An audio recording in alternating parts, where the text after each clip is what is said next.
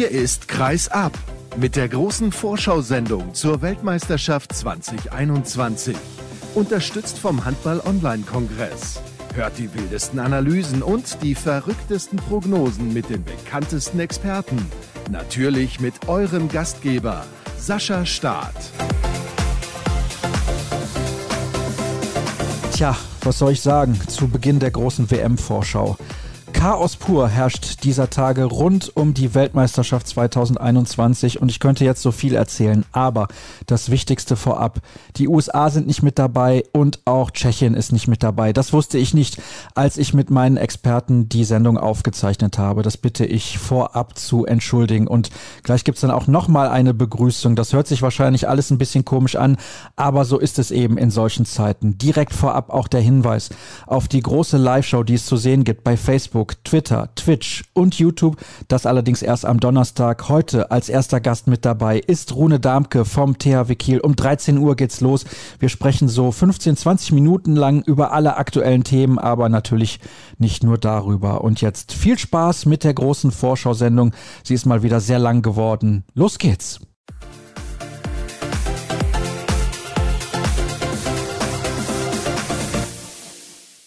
Hallo und herzlich willkommen, liebe Hörer, liebe Handballfans und die, die es vielleicht noch werden wollen, hier bei Kreisab zur großen WM-Vorschau, der Vorschau auf die insgesamt 27. Handball-Weltmeisterschaft und es ist die erste inmitten einer Pandemie und deswegen ist es eine ganz, ganz besondere, aber ich habe mich nicht lumpen lassen und auch für diese Weltmeisterschaft viele Experten engagiert bzw. angerufen und gefragt, ob sie mit dabei sein wollen und ich kann euch ein bisschen vorab erzählen, was bei dieser WM so passiert passiert. Diesmal bin ich leider nicht vor Ort. Da bin ich übrigens nicht der Einzige, denn fast gar kein deutscher Kollege wird in Kairo die Weltmeisterschaft vor Ort begleiten. Da sprechen wir aber gleich noch drüber. Ich habe zum Beispiel in dieser Sendung mit dabei Nandor Fazekas aus Ungarn, Sergio Casanova aus Spanien, Blasenko Laskovic aus Kroatien. Blaženko heißt er, glaube ich, so ist es richtig. Dann habe ich auch noch mit Johann Pettersson gesprochen. Joachim Bohlsen wird mit dabei sein. Also jede Menge Handballprominenz, die erzählen uns dann was aus ihren Ländern, wie es dort aussieht und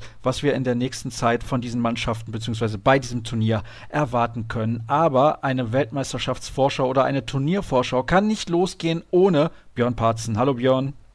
Hallo Sascha. Was eine Reihe an Prominenz und dann ich. Ja, das passt. Suche den Fehler. ja, ich müsste die anderen ausladen. alles gut, alles gut. Gut, die Laune ist mal wieder allerbestens, das haben wir schon gemerkt und wir starten natürlich auch mit sehr guter Laune in diese Sendung. Das ist nötig bei einem Turnier, ich habe es gerade gesagt, was besonders ist, das erste inmitten einer Pandemie. Du bist ja auch nicht vor Ort. Das ist das erste Mal seit wann, dass du ein Turnier nicht direkt in den Hallen begleitest? Also wenn ich richtig zurückgehe, seit also bei einem Männerturnier reden wir da von 2005 in Tunesien. Ah, tatsächlich. Also Afrika ist nicht so deins. Nee, in dem Fall muss ich sagen, Afrika ist nicht so meins. Ich habe kein Problem damit, aber ja, es stimmt tatsächlich. Also 2005 war ich auch nicht da, danach hatte ich die Turniere dann alle zusammen. Das ist also eine lange Serie, die zu Ende geht. Tut dir das ein bisschen leid? Ja, also ich hatte ja schon das Vergnügen bei der Frauen-EM in Dänemark quasi in einer Bubble zu sein. Das heißt also, ich war nicht in der Halle und habe die EM trotzdem verfolgt vor Ort im Teamhotel damals man hat sich leider irgendwie so ein bisschen an diese Geisterspielen und digitalen Termine gewöhnt, aber ich glaube in der aktuellen Situation, man kommt nicht drum rum. Ich sag mal, es ist, ich habe ein bisschen Mitleid mit den Organisatoren. Ich glaube, die machen da wirklich eine gute Arbeit. Aber es ist eben so, da ist momentan die Pandemie, da gibt es sehr viel Kritik auch an den Organisatoren, an der Bubble und an gewissen organisatorischen Dingen. Und ja, also mir fehlt es auch mal nicht, im Januar die Spiele aus der Heimat zu verfolgen. Aber es wäre natürlich schöner, man wäre vor Ort. Wie ändert sich die Arbeit eigentlich für dich? Ja, also ich sage es mal so, es hat sich ja bei der, bei der Euro, bei den Frauen schon gezeigt, wenn man das virtuell angeht oder digital angeht, das heißt also die Medientermine wahrnimmt, hat man einen ähnlichen Informationsstand, als ob man dabei wäre, was die Mannschaften betrifft. Aber man bekommt eben, ich sag mal, dieses Flair einer EM, einer WM nicht so mit. Und ich werde die deutsche Mannschaft im, im Fernsehen verfolgen, werde natürlich digital bei den Medienterminen und den Pressekonferenzen danach dabei sein. Aber es ist schon was anderes, von zu Hause zu berichten als vor Ort. Aber gut, einmal hoffe ich, kann man es verschmerzen und danach haben wir ja hoffentlich die Möglichkeit, auch wieder vor Ort zu sein. Das wäre ja dann in Tokio bei den Olympischen Spielen ein absolutes Highlight. Da freuen wir uns natürlich jetzt schon drauf. Aber wir wollen zunächst über diese Weltmeisterschaft sprechen, weil du das gerade auch erwähnt hast. Zu sehen sind die deutschen Spiele bei ARD und ZDF. Insgesamt 15 dann noch bei Eurosport im Free TV, aber nicht die deutschen Spiele. Also sollte die deutsche Mannschaft das Halbfinale verpassen, dann kann Eurosport alle Spiele ab dem Halbfinale zeigen, weil dann Deutschland nicht mehr eingreifen darf. Das steht aber noch nicht konkret fest. Nur die Spiele der Gruppenphase, also der ersten Gruppenphase, wurden da schon terminiert, was die TV-Termine bei Eurosport angeht. Und alle anderen Spiele kann man sowieso sehen, also das gesamte Turnier bei Sport Deutschland TV. Tja, was soll man sagen? Es gab jetzt aktuell noch einen Brief, einen offenen Brief der Kapitäne einiger Nationalmannschaften an die IHF. Was sagst du dazu? Ja, das hatte sich jetzt angedeutet, mit, ich sag mal, den kritischen Stimmen von Sander Sargosen, Mikkel Hansen, aber auch einem deutschen Spieler wie Johannes Bitter. Die Kritik eben oder die, die Aufforderung an die Ägypter doch bitte nicht mit Zuschauern zu spielen. Die Sache ist, es wird ja eher die Symbolik betont in diesen Briefen und auch in diesen Statements, dass eben in den, den Ländern, den Top-Ländern des Handballs momentan keine Zuschauer zugelassen sind und die Ägypter doch bitte auch ein Zeichen in die Richtung setzen sollten weil wenn man sich das Konzept anschaut, also der Mindestabstand zwischen Zuschauerplätzen und dem Feld sind ungefähr fünf bis sieben Meter. fünfzig. Es ist jeder fünfte Platz besetzt. Ich glaube, die Gefahr, das hat auch heute Alfred Gislason noch einmal gesagt, die Gefahr, die eigentlich davon ausgeht, ist, wenn alles normal läuft, gering. Aber man würde sich natürlich einen zusätzlichen Risikofaktor in seine Bubble, in die Blase hineinholen, wenn man sagt, okay, da sind eben Leute, die nicht permanent getestet sind wie alle anderen in der Halle und ja, man muss eben sehen, bei, bei den Spielen der Frauen-EM in Dänemark waren insgesamt ungefähr 100 Personen erlaubt, die dann aber meistens in den Logen waren, also noch weiter weg von den Spielfeldern.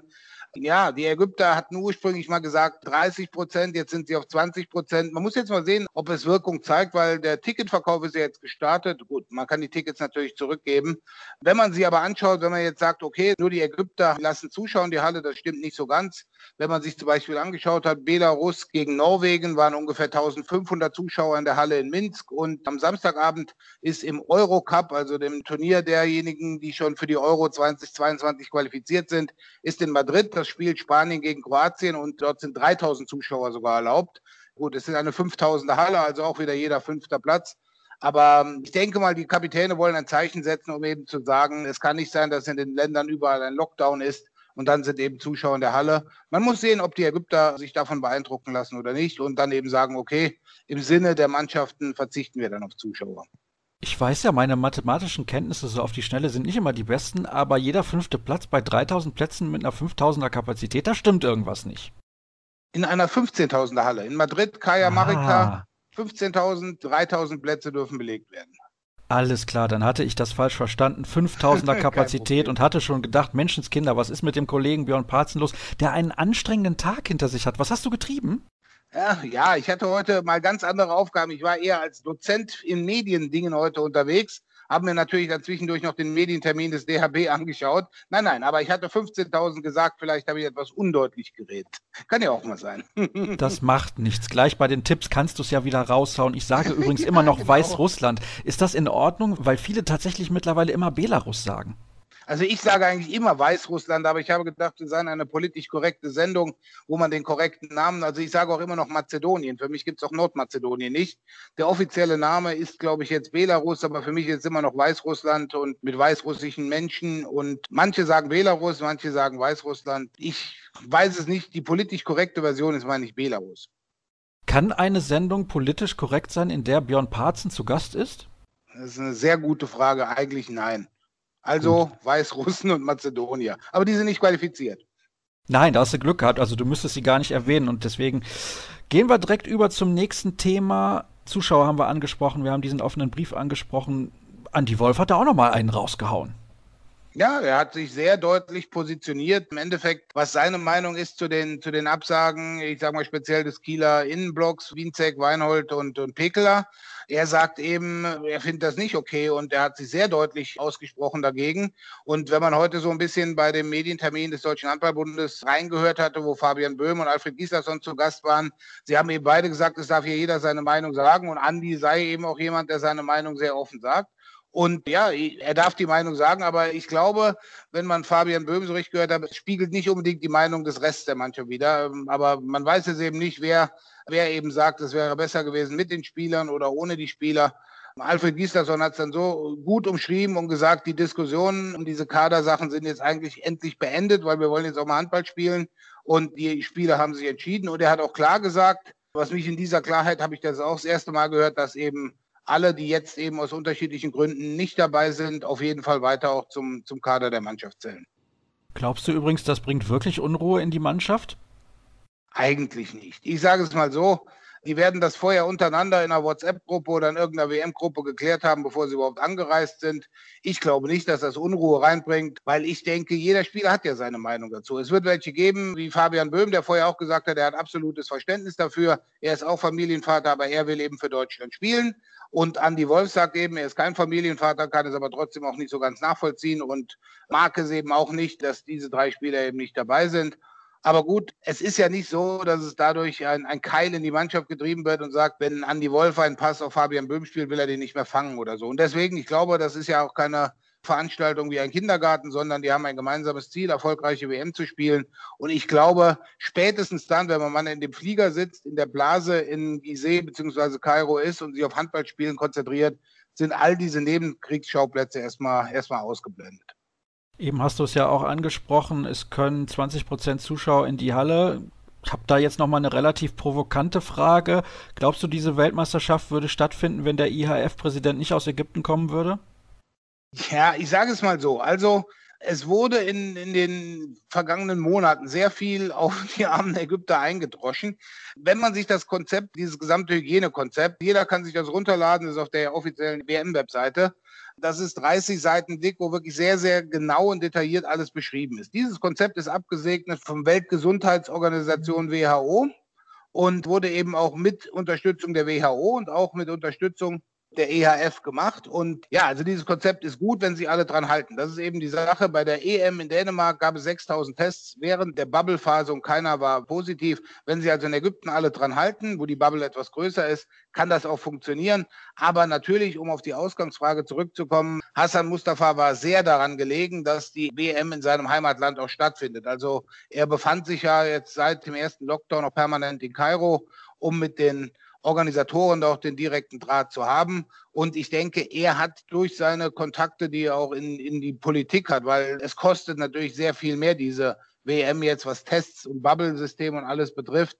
Und der ägyptische Staat hat ja schon gesagt, dass alle zusätzlichen Kosten, die entstehen, eben auch von ihm getragen werden. Und er ist natürlich da sehr bemüht. Ob er in anderen Ländern genauso bemüht gewesen wäre, weiß ich jetzt nicht. Aber in dem Fall gebe ich dir dann recht, dass er eben als Ägypter auf jeden Fall auch wollte, dass diese WM 22 Jahre nach der ersten WM 1999 auch in seiner Heimat stattfindet.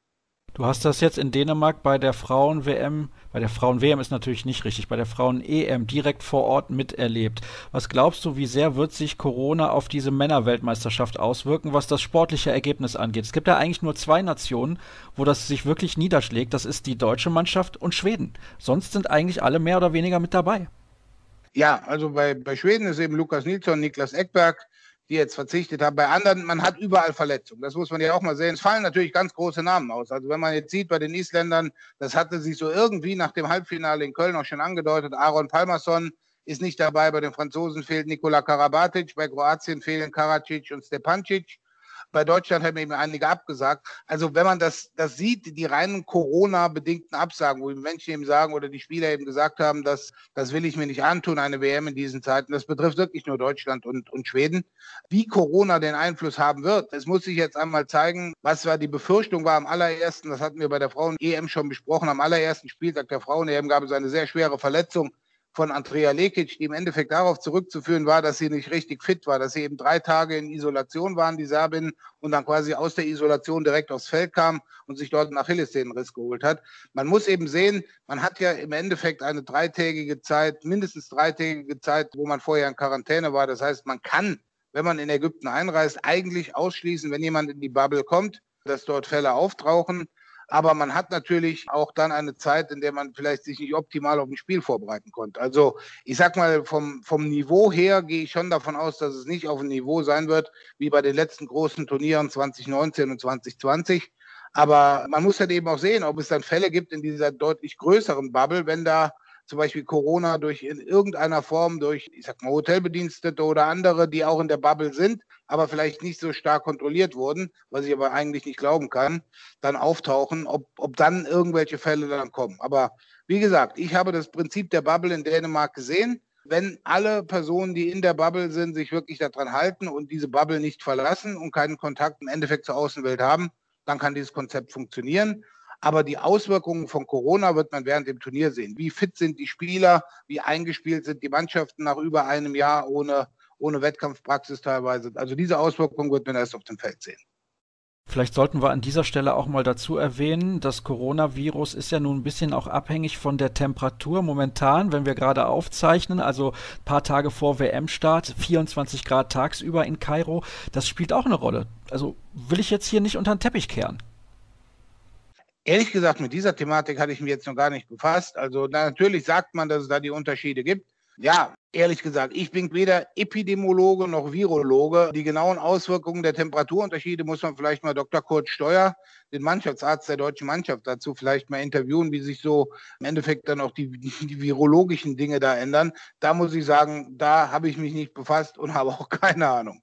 Hätte ich mal den Kollegen Lauterbach einladen sollen, aber der ist ja Dauergast bei Markus Lanz. Bevor wir aber abschweifen, du hast ja eben auch gesagt, das sportliche Niveau schätzt du ein bisschen niedriger ein, hat aber nicht nur damit zu tun, sondern natürlich auch damit, dass wir erstmals 32 Mannschaften bei einer Weltmeisterschaft haben. Ich habe die Erweiterung der Europameisterschaft auf 24 Mannschaften in der Vergangenheit kritisiert, wurde jetzt dann doch ein bisschen eines Besseren belehrt bei der vergangenen EM, das muss ich ehrlich zugeben. Ich hatte nicht gedacht, dass es so gut funktioniert. Da haben sich einige Mannschaften in den vergangenen Jahren gut entwickelt, aber bei allem Respekt für Uruguay, für Kap Verde, für Angola oder Kongo oder die USA schwierig. Ja, also bei der Einschätzung über die EM hatten wir letztes Jahr darüber geredet, dass plötzlich alle gesagt haben, das Niveau wird verwässert in der Vorrunde und dann scheiden zwei Mannschaften wie Frankreich und Dänemark völlig überraschend aus. Und andere kamen weiter, wie zum Beispiel eine portugiesische Mannschaft, die sehr gut gespielt hat, die auch die Form konserviert hat. Wenn man da vielleicht einmal ganz kurz was sagen darf, wir haben letzte Woche Island geschlagen in der EM-Qualifikation. Also das war jetzt kein One-Night-Stand oder One-Hit-Wonder, wie man sagt, sondern die haben sich da gut entwickelt. Aber ich gebe dir recht, es wird eben sein, dass die außereuropäischen Nationen, wo jetzt eben die zusätzlichen Plätze geschaffen wurden. Ich sage mal so Sachen wie, wie Afrika 4 und 5, Asien 5 und dann die Plätze für Uruguay zum Beispiel oder auch die USA, die werden jetzt im Ranking der WM keine großen Sachen vollführen können. Man muss dann allerdings auch sagen, okay, Handball will Weltsport werden, das, was Basketball schon ist. Und dann muss man eben auch sagen, okay, dann muss ich als Weltverband auch in diesen sauren Apfel beißen. Dann mache ich eben 32 Mannschaften, wohl wissend, dass es einige Mannschaften eben auch dann um die Plätze 25 bis 32 kämpfen werden. Aber zum Beispiel jetzt ganz ehrlich, das Spiel in unserer Gruppe, Kap Verden gegen Uruguay, das kann ein, ein Riesenspiel werden um den dritten Platz, mit dem man ja weiterkommt in die Hauptrunde. Dass Deutschland und Ungarn gegen beide Mannschaften keine großen Probleme haben werden, selbstverständlich. Dass auch eine USA im Endeffekt nur wenig, nur wenig ausrichten kann, ist auch selbstverständlich. Aber gerade bei der USA muss man sehen, das ist eine, das ist eine Mannschaft, die aufgebaut werden soll, schon mit Blick auf Olympia Los Angeles. Das heißt also, die braucht dann auch die internationale Wettkampfpraxis. Das reicht dann auch nicht, um bei den Heimolympischen Spielen mitzumachen, wenn man sonst immer nur gegen Kanada und Mexiko spielt. Also muss man die Möglichkeit denen geben, international bei Großturnieren dabei zu sein. Dass die großen Nationen eher mit solchen Spielen keine Probleme haben, glaube ich auch nicht. Aber gönnen wir diesen Mannschaften wie Uruguay, Kap Verden oder den USA doch die Möglichkeit, bei einer WM teilzunehmen. Ja, jetzt gerade aktuell vor ein paar Stunden haben die USA, glaube ich, gegen Ribe Espiak mit drei oder vier Toren ein Testspiel verloren, haben sich nicht sonderlich schlecht angestellt. Das war also deutlich besser als erwartet und mal gucken, wie das bei Österreich so laufen wird ohne Nikola Bielik. Das ist nämlich die Gruppe E zusammen mit Norwegen, Frankreich und dann eben Österreich und den USA und dass Norwegen und Frankreich da wahrscheinlich vorne wegmarschieren dürfte auch klar sein. Es sind insgesamt acht Gruppen mit jeweils vier Mannschaften. Die ersten drei erreichen die Hauptrunde und dann kommen die Gruppe A und B zusammen, C und D, E und F und G und H und daraus kommen dann zwei Mannschaften jeweils ins Viertelfinale und bei Deutschland kommt es natürlich dann schon darauf an, wie schlagen sie sich gegen Ungarn, denn sonst könnte es tatsächlich mit dem Einzug ins Viertelfinale relativ knapp werden. Ja, also ich sag mal, man muss schon die Gruppe gewinnen, um dann eben auch in der Hauptrunde einen Platz 1 zu 2 erreichen zu können weil wenn man, wenn man eine negative Bilanz gegen Ungarn schon mitnimmt, dann hat man wirklich ein Problem. Denn wenn man dann sich anschaut, dann kommen eben Teams wie Spanien, Tunesien, Brasilien oder Polen. Und da müsste man dann quasi alle aus dieser Gruppe hinter sich lassen, weil man gegen Ungarn ja schon die beiden Punkte verloren hat oder eben sagen, die Ungarn verlieren dann sonst alles. Aber ganz ehrlich betrachtet, die Ungarn haben eine ganz gute EM gespielt.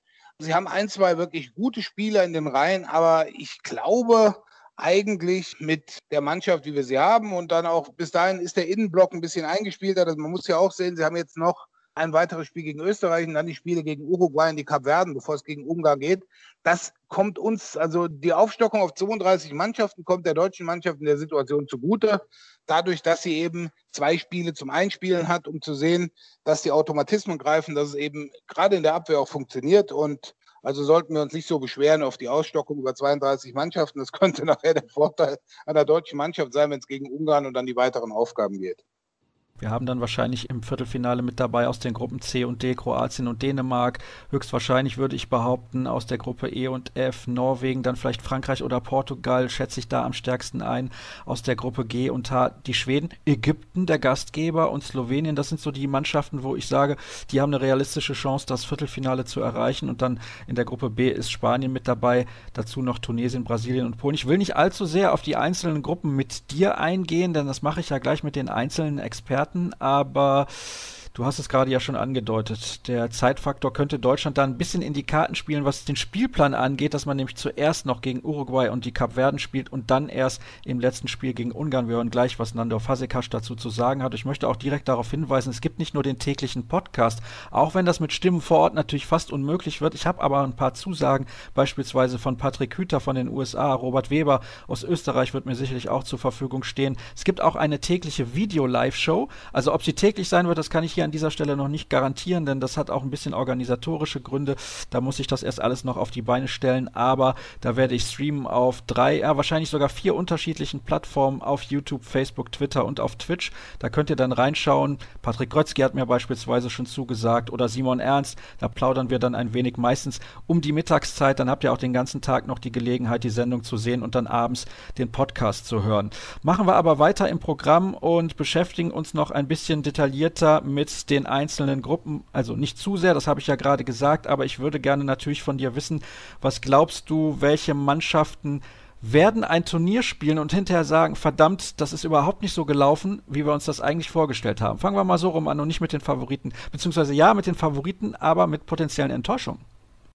Gut, dann gehen wir mal durch die Gruppen durch. Also den Favoriten hebe ich mir natürlich noch ein bisschen die Ägypter dann auf für gleich ich sage es mal so, wenn man sich die ersten Gruppen anschaut, da wird noch keiner von denen stolpern, die sich da einiges ausrechnen. Ich sage es mal, man muss sehen, es könnte eng werden für Katar. In Gruppe C haben wir Kroatien, Katar, Japan und Angola.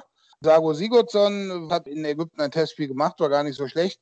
Ich sag mal, Angola werden sie hinter sich lassen. Aber ich glaube, die goldenen Zeiten Katars sind auch so weit vorbei all dieweil sie ja wirklich jetzt mit zahlreichen Katarern spielen, was sich vielleicht im ersten Moment etwas seltsam anhört, aber die Zeiten derer, dass dort sehr viele andere Spieler eingebürgert wurden, sind, meine ich, auch vorbei. Und also sie haben die Olympia-Qualifikation schon verpasst, da sind sie definitiv raus.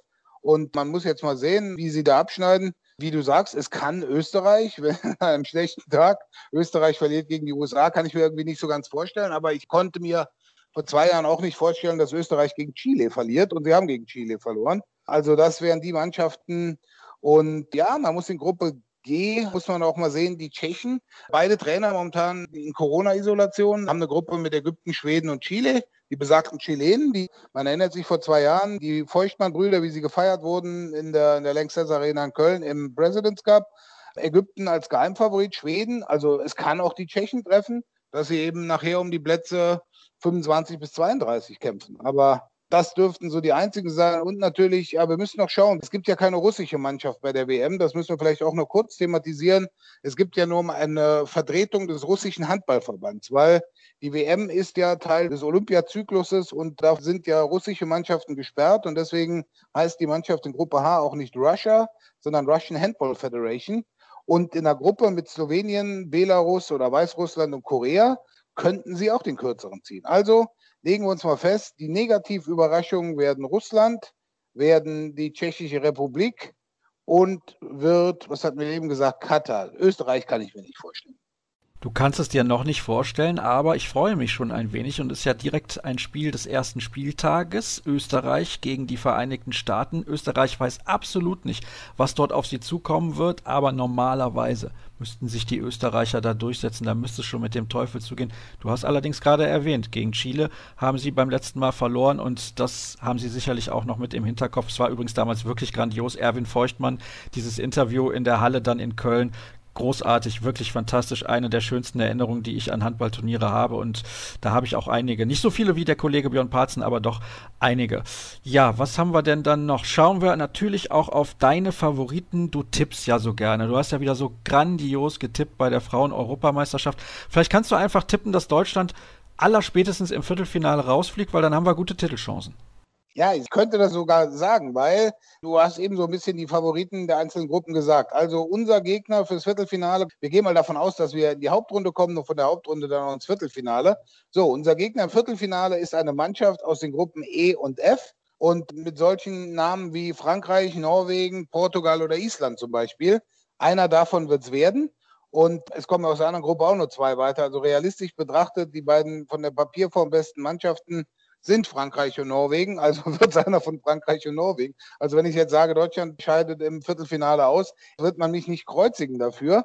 Aber wie gesagt, mit den Voraussagen, die ich getroffen habe, heißt das eigentlich Halbfinale, Finale, WM-Titel. Aber wenn man jetzt einfach mal schaut, wenn man die Gruppen als Paket nimmt, also ich nehme jetzt nicht die Vorrundengruppen einzeln mit den Sachen, sondern ich nehme die Gruppen A, B, C, D, E, F und G und H, was die Chancen fürs Viertelfinale betrifft, dann nehme ich aus den Gruppen A und B, habe ich eine ganz klare Meinung, Deutschland und Spanien kommen von dort ins Viertelfinale. Aus den Gruppen C und D nehme ich, auch das ist keine Wundertütenvorhersage, sondern nehme ich Kroatien und Dänemark. Aus den Gruppen E und F, wie gesagt, Frankreich und Norwegen. Und aus den Gruppen G und H definitiv Ägypten. Und ja, dann können wir schon ein bisschen würfeln, ob es eher Schweden oder, oder Slowenien wird.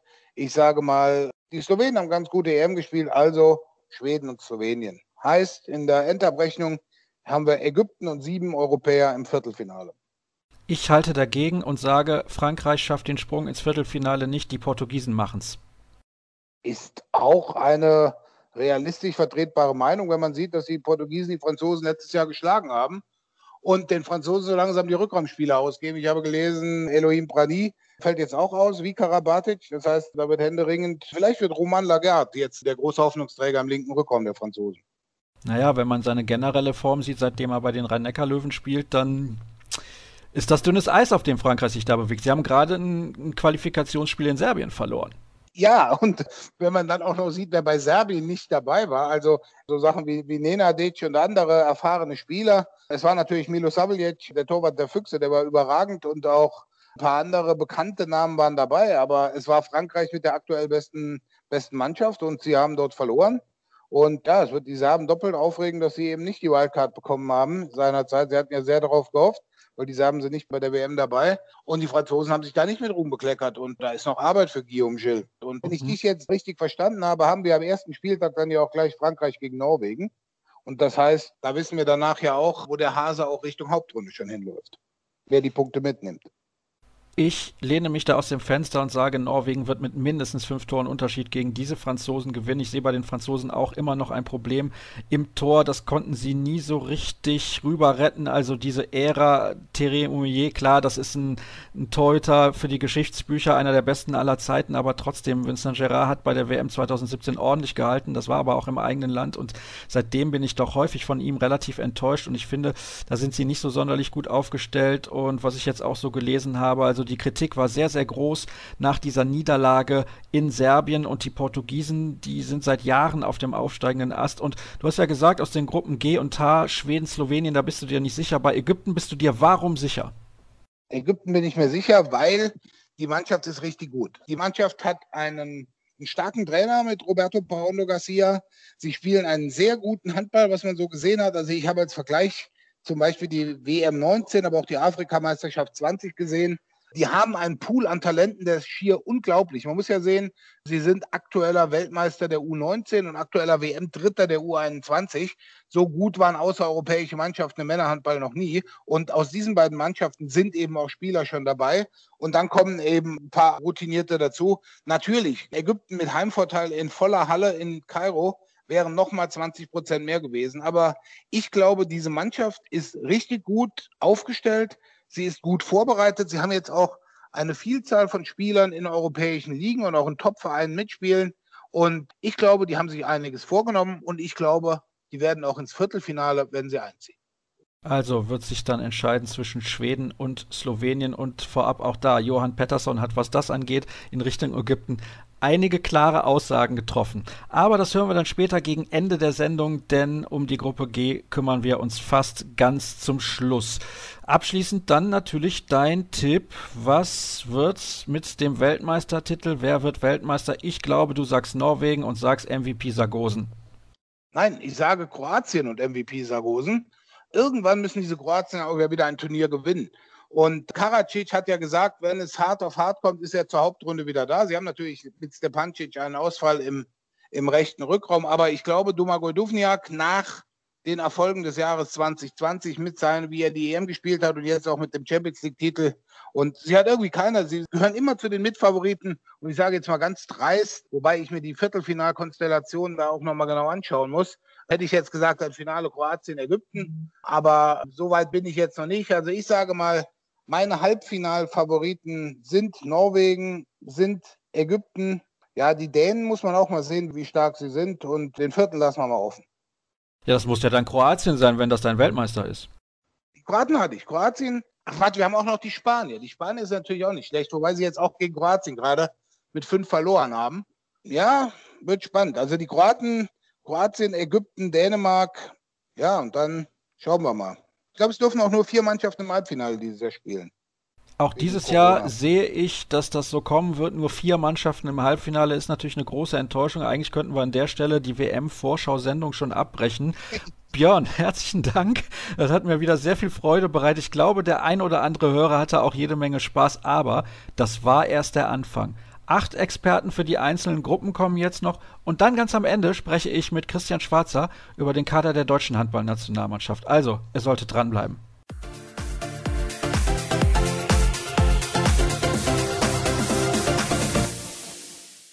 Die erste Gruppe, auf die wir heute schauen, das ist die deutsche Gruppe. Ich habe es ja eben erklärt. Am Ende der Sendung sprechen wir nochmal ausführlich über die deutsche Mannschaft und den deutschen Kader.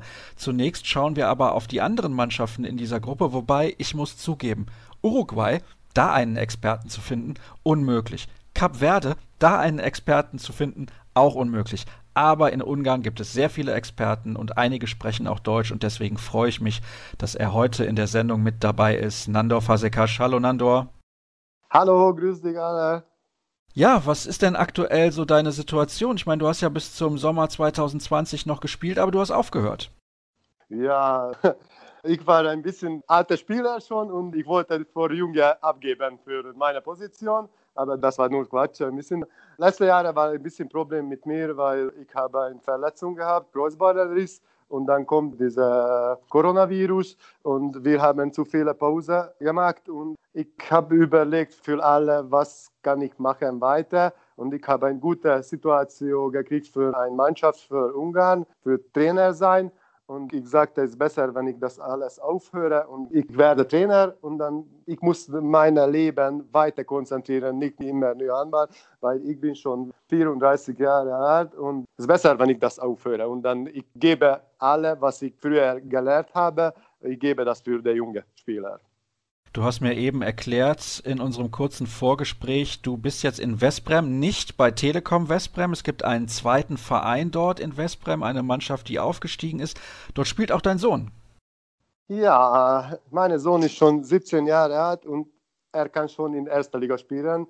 Also es freut mich sehr, sehr gut und das auch, ich kann sein Trainer sein. Und sehr, sehr gut, weil diese Mannschaft ist eine ganz junge Mannschaft. Also der älteste Spieler ist 25 Jahre alt, aber alle sind 20, 21 und wir könnten in erste Liga aufsteigen und das ist sehr, sehr gut für die Jungen, weil sie können hier in erster Liga profitieren und dann noch besser sein. Eben hast du übrigens gesagt 34. Ich muss dich leider korrigieren, du bist schon 44. Hast du die letzten zehn Jahre vergessen? ja, Entschuldigung. Letztes Jahr im Oktober, ich war 44. Ja, ja, genau, genau. Entschuldigung. Du hast es relativ lange im Handball ausgehalten. Das ist so eine Droge. Du konntest wahrscheinlich nicht ohne Handball. Genau. Also ich sage, was wir sehen in, in der ganzen Welt, bis 40 alle Spieler oder Torhüter oder alle, sie hören das auf. Und ich sehr freue mich deswegen, ich bin bis 44 spielen könnte. Das ist sehr, sehr gut für mich. Und, aber ich denke, ich habe schon gefühlt, also ich bin schon nicht so schnell, nicht so konzentriert wie früher. Und deswegen wollte ich das alles aufhören. Ja, dann war das Timing vielleicht gar nicht so schlecht mit der gesamten Situation. Und jetzt bist du, wie gesagt, im Trainerteam mit dabei bei diesem zweiten Verein in Westbrem, wo dein Sohn spielt. Lass uns sprechen über die ungarische Handballnationalmannschaft. Das ist unser Thema. Ungarn ist Neunter geworden bei der letzten EM 2020 und hat dabei einige Mannschaften überrascht und auch einige Experten. Es war eine junge Mannschaft. Nicht jeder wusste, wie kann das funktionieren. Unter anderem gab es einen Sechstore-Sieg gegen Island, einen Unentschieden gegen Dänemark, einen Sieg gegen Russland. Die Vorrundengruppe hat Ungarn gewonnen und das war schon ein großer Erfolg, oder? Ja, für uns war auch eine große Überraschung, weil fast alle Spieler gewechselt. Also wir haben unglaublich viele junge Spieler investiert für die Nationalmannschaft und deswegen war so große Überraschung erster Platz in Gruppe und weiter auch für die zweite Gruppe. Wir haben auch sehr gut gespielt und deswegen gut für Ungarn auch. Wir können jetzt eine neue Mannschaft, eine junge Mannschaft bauen. Ich denke und ich bin sehr, sehr neugierig, was können wir machen im, im nächsten WM. Da bin ich auch sehr neugierig. Also ich denke, gegen Uruguay und Kap Verde sollte das kein Problem sein. Und vielleicht in der aktuellen Situation, bei Deutschland gibt es ja sehr, sehr viele Absagen, ein 50-50-Spiel gegen die deutsche Mannschaft, sprechen wir aber gleich drüber. Vielleicht kannst du ein bisschen was sagen zum Trainerteam der ungarischen Mannschaft, denn Lubomir Franis ist ja nicht mehr der Trainer. Das hat nicht funktioniert. Bei der EM 2018 ist diese Mannschaft tatsächlich mit null Punkten, wenn ich es richtig im Kopf habe, aus der Vorrundengruppe ausgeschieden. Das war damals eine sehr, sehr große Enttäuschung. Wer trainiert die Mannschaft aktuell? Da sind sehr bekannte Namen mit dabei. Ja, das war eine sehr große Erwartung für die ungarische Mannschaft, weil Laszlo Nagy dort noch gespielt hat und dann die haben das nicht absolviert. Und deswegen die ungarische Federation eine neue Trainer gemacht. Das ist Istvan Gulyás. Und Istvan Gulyás sagte, sie wollte zwei junge Spieler, was helfen kann für ihn. Und kommt die Chemo Rodriguez aus Spanien, wer in Angriffsspieler lernen kann. Und Laszlo Nagy ist in der Abwehr, macht das.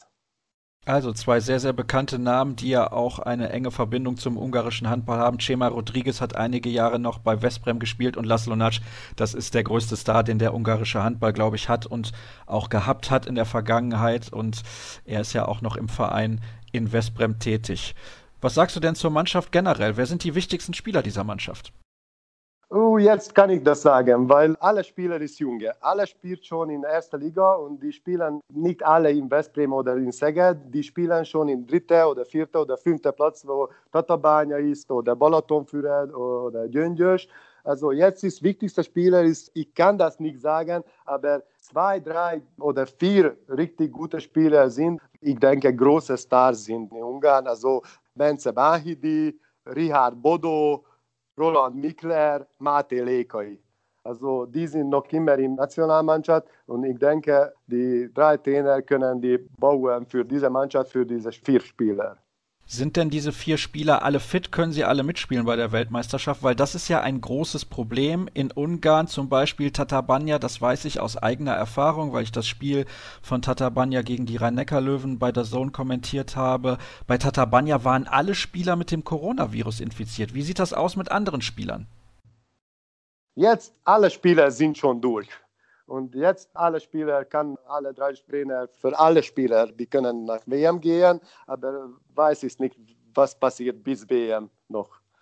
Ein Spieler, der aber fehlt, ist, glaube ich, Patrick Ligetvari. Der kann nicht mitspielen. Ja, äh, genau. Ich habe es vergessen. Ligetvari ist jetzt momentan in den letzten ein, zwei Wochen positiv geworden und er kann nicht nach WM, weil er hat ein bisschen größere Probleme mit Coronavirus. Das ist ein Problem. Er ist ein wichtiger Spieler für diese Mannschaft. Vor allem in der Abwehr ist er sehr wichtig. in Abwehr und in Angriff auch. Aber wir haben noch zwei, drei große Spieler und, und gute Spieler, junge Spieler. Und ich denke, deswegen kein Problem für Trainer zu wählen, ein anderer Spieler für Liga 2. Du hast jetzt gerade gesagt, welche vier Spieler besonders wichtig sind. Roland Mickler, der Torhüter, den kennen wir früher in Westbrem, jetzt wieder in Saget. Herausragender Torhüter, wie ich finde, in der Champions League zeigt er immer wieder, dass er ein fantastischer Keeper ist. Und Benze Banhidi hast du angesprochen, der war im All-Star-Team bei der Europameisterschaft 2020 Kreisläufer. Richtig, richtig guter Spieler. Mate Lekay, der Spielmacher von Westbrem. Ist er vielleicht der wichtigste Spieler in dieser Mannschaft, der Kopf dieser Mannschaft? Genau, er hat richtig große Kopf. Also er ist wichtigster Mitspieler in Westbrem und in der Nationalmannschaft auch. Nicht nur wegen guter Pass, er hat auch jeden Spiel 5, 6, 7 Tor äh, macht jeden Spiel. Vielleicht hast du noch zwei, drei andere Namen für uns, wo du sagst, das sind Spieler, die wichtig werden können beim Turnier. Jetzt kennen wir sie vielleicht noch nicht, aber du denkst, das sind talentierte Spieler, die jetzt auch wichtig sind schon in Ägypten. Ich denke, Bendegus Boka, er war schon in EM. Linksaußer, er hat richtig gut gespielt in EM und jetzt auch in ungarischer Meisterschaft. Er hat auch jedes Spiel richtig gut gespielt und ich denke, er kann auch ein äh, guter Spieler sein in WM. Und jetzt ist es schwer zu alles andere sagen, weil alle anderen sind sehr, sehr junge. Sie haben schon in EM gespielt schon, aber nicht so viele Champions League oder IHF Cup oder Weltmeisterschaft oder Europameisterschaft, wo die gespielt haben. Aber äh, die sind auch sehr talentiert und die können auch Überraschung werden in dieser Weltmeisterschaft. Du hast mit Bendegus Boka ja bei Balaton Führe zusammengespielt. Genau, ich habe fünf Jahre mit ihm zusammengespielt und ich kann das sagen, er hat auch jedes Spiel super gespielt hat und er hat auch sehr guten Kopf. Er ist schnell und gute Hand, also er kann auch eine äh, gute WM präsentieren. Also diesen Namen sollten wir uns merken. Bendegus Boka von Balaton Führet, links außen der ungarischen Nationalmannschaft. Was ist denn das Ziel von Ungarn? Ich habe schon mit Laszlo Neu gesprochen und die wollen nicht Ziel erreichen. Die wollen das weitermachen, was die angefangen in EM. Also die wollen jedes Spiel immer ein bisschen besser sein und die wollen das, alle Spieler fühlen das, was ist in EM, was ist ein WM, also eine Europameisterschaft, was ist eine Weltmeisterschaft. Die können das lernen für junge Spieler und nach drei, vier Jahren, die möchten schon ein bisschen vorne sein in dieser Weltmeisterschaft oder Europameisterschaft. Glaubst du, Ungarn hat eine Chance, Deutschland zu schlagen? Das ist schwer zu sagen, was du früher gesagt hast. Also Deutschland kommt jetzt, ein paar Spieler hat abgesagt. Ich denke, aber die haben auch sehr viele Spieler, sehr viele gute Spieler bleibt in der Nationalmannschaft. Ich denke, wir sind noch nicht so gut, Deutschland zu schlagen, aber jedes Spiel ist andere. Also ich sage, Deutschland ist eine bessere Mannschaft, aber Ungarn kann Überraschung machen. Okay, also du bist zumindest optimistisch, dass Ungarn eine kleine Chance hat, gegen Deutschland zu gewinnen. Glaubst du, man wird in Ungarn zufrieden sein, wenn man nach dieser Hauptrunde eventuell ausscheidet? Also in die Hauptrunde wird Ungarn auf jeden Fall kommen, das ist gar keine Frage, aber dann wartet unter anderem Spanien. Wird man dann in Ungarn zufrieden sein, wenn nach der Hauptrunde Schluss ist? Ich denke, das Minimumziel ist weiterzugehen von der ersten Runde und zweite Runde, ich weiß nicht. Also jedes Spiel ist sehr, sehr schwieriger. Für Ungarn ist es noch schwieriger, weil wir sind mit junger Mannschaft. Aber äh, unser Ziel ist erst einmal Routine zu kriegen in WM und dann wir sehen, was wird. Gut, dann danke ich dir recht herzlich. Schön, dass du mit dabei gewesen bist, Nandor. Und ich bin schon sehr gespannt, weil ich diese neue, halbwegs neue ungarische Mannschaft sehr, sehr interessant finde. Und wir freuen uns natürlich auf das Spiel gegen die deutsche Mannschaft bei dieser Weltmeisterschaft. Ich gucke jetzt gerade nochmal auf den Spielplan, aber es müsste auch das letzte Spiel der Vorrunde sein, der beiden Mannschaften. Am 19. Januar um 20.30 Uhr dann Deutschland gegen Ungarn. Und da entscheidet sich dann, wer diese Gruppe A gewinnen wird. Erste Pause? Nein, erste Pause ist nicht richtig. Zweite Pause in der heutigen großen WM-Vorschau von Kreis ab. Gleich geht's weiter.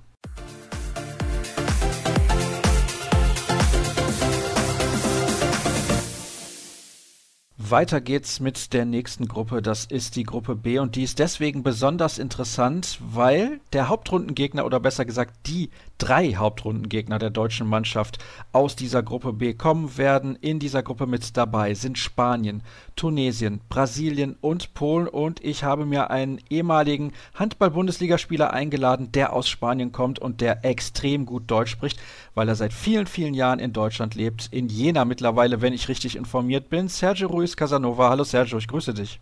Hi, grüß dich. Ist das richtig, genau. dass du in Jena bist mittlerweile? Richtig. Hier wohne ich seit sieben Jahren. Wir waren, oder ich war mit meiner Frau zehn Jahre in Deutschland. Haben wir in verschiedenen Stationen gespielt, Eisenach, Essen, Nettelstedt. Da waren wir einige Jahre in Spanien und seit sieben Jahren in Jena. Nicht mehr als Handballprofi aktiv, aber immer noch mit dem Handball verbunden. Was machst du da genau?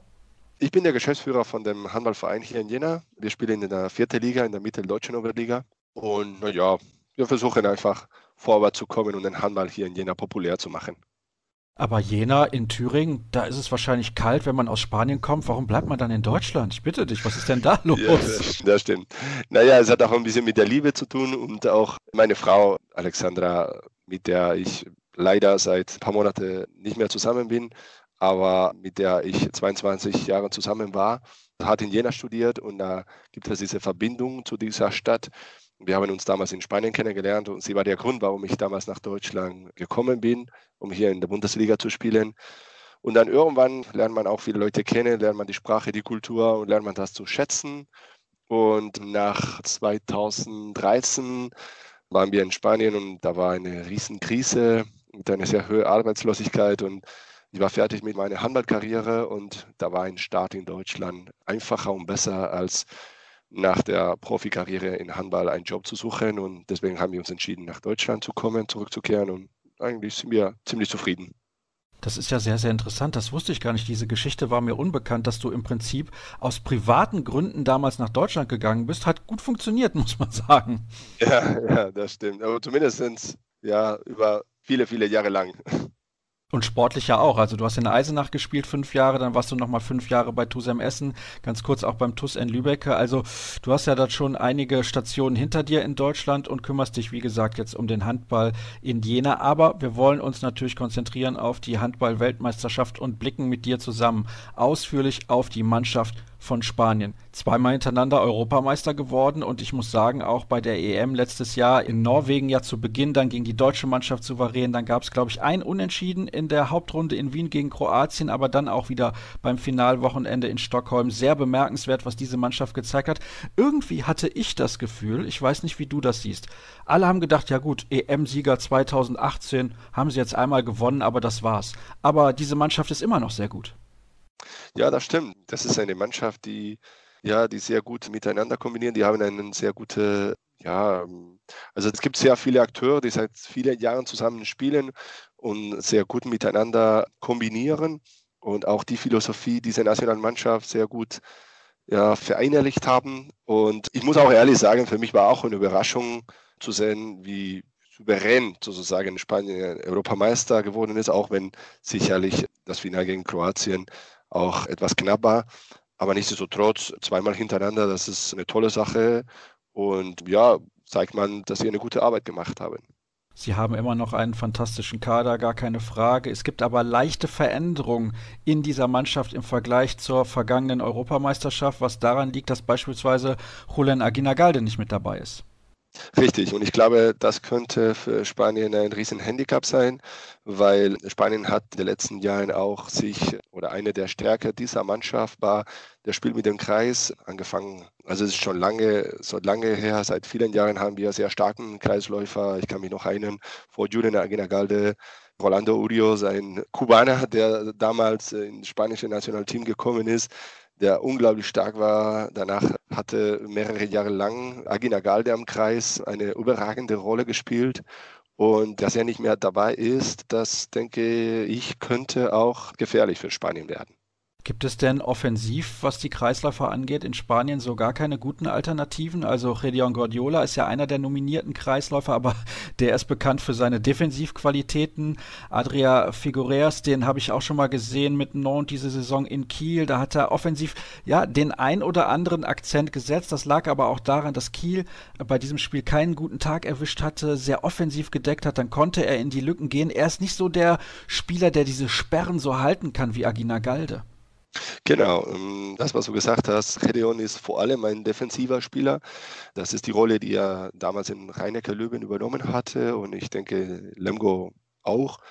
Und Agina Galde hatte natürlich aufgrund seine, ja, sein Gewicht, seine Maße, seine Kraft einen riesen Vorteil. Weiß nicht, kann ich nicht genau sagen, wie, wie schwer er war, aber sicherlich irgendwo zwischen 115 über 115 Kilo. Das merkt man auch am Kreis, ne? wenn man so das Gewicht hat und, und die Kraft die er hatte, dann kann er auch die Sperre gewinnen. Und das war natürlich ein Riesenunterschied. Und naja, werden wir sehen. Die jungen Leute, die neuen Leute, die jetzt dazukommen, müssen erstmal sich durchsetzen und zeigen, dass sie auch, sag ich mal, in die Fußstapfen von Agina Galde auch treten können. Mal sehen. Bin gespannt. Es gibt ja da einen dritten Mann im Kader. Ruben Machan heißt der, der kommt von Ademar Leon. Kennst du diesen Spieler? Ich kenne ihn nicht.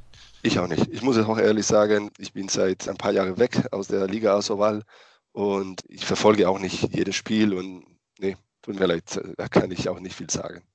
Aber du kannst uns natürlich etwas sagen zu den ganzen Spielern, die wir noch kennen. Es sind sehr, sehr viele prominente Namen. Fangen wir mal im Tor an. Gonzalo Perez de Vargas und Rodrigo Corrales. Also ich glaube, es gibt nicht viele Torhüter-Duos in Europa, beziehungsweise bei dieser Weltmeisterschaft ja dann auch, die besser sind als die beiden zusammen.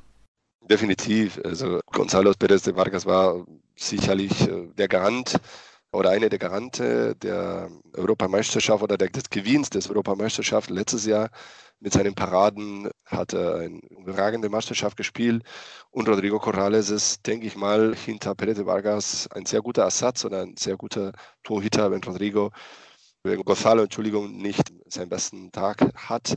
Aber die beiden kombinieren sich sehr gut. Und ja, also ich denke schon, daran sollte es nicht liegen, falls Spanien am Ende irgendwie nicht weiterkommen sollte, liegt sicherlich nicht am Tor.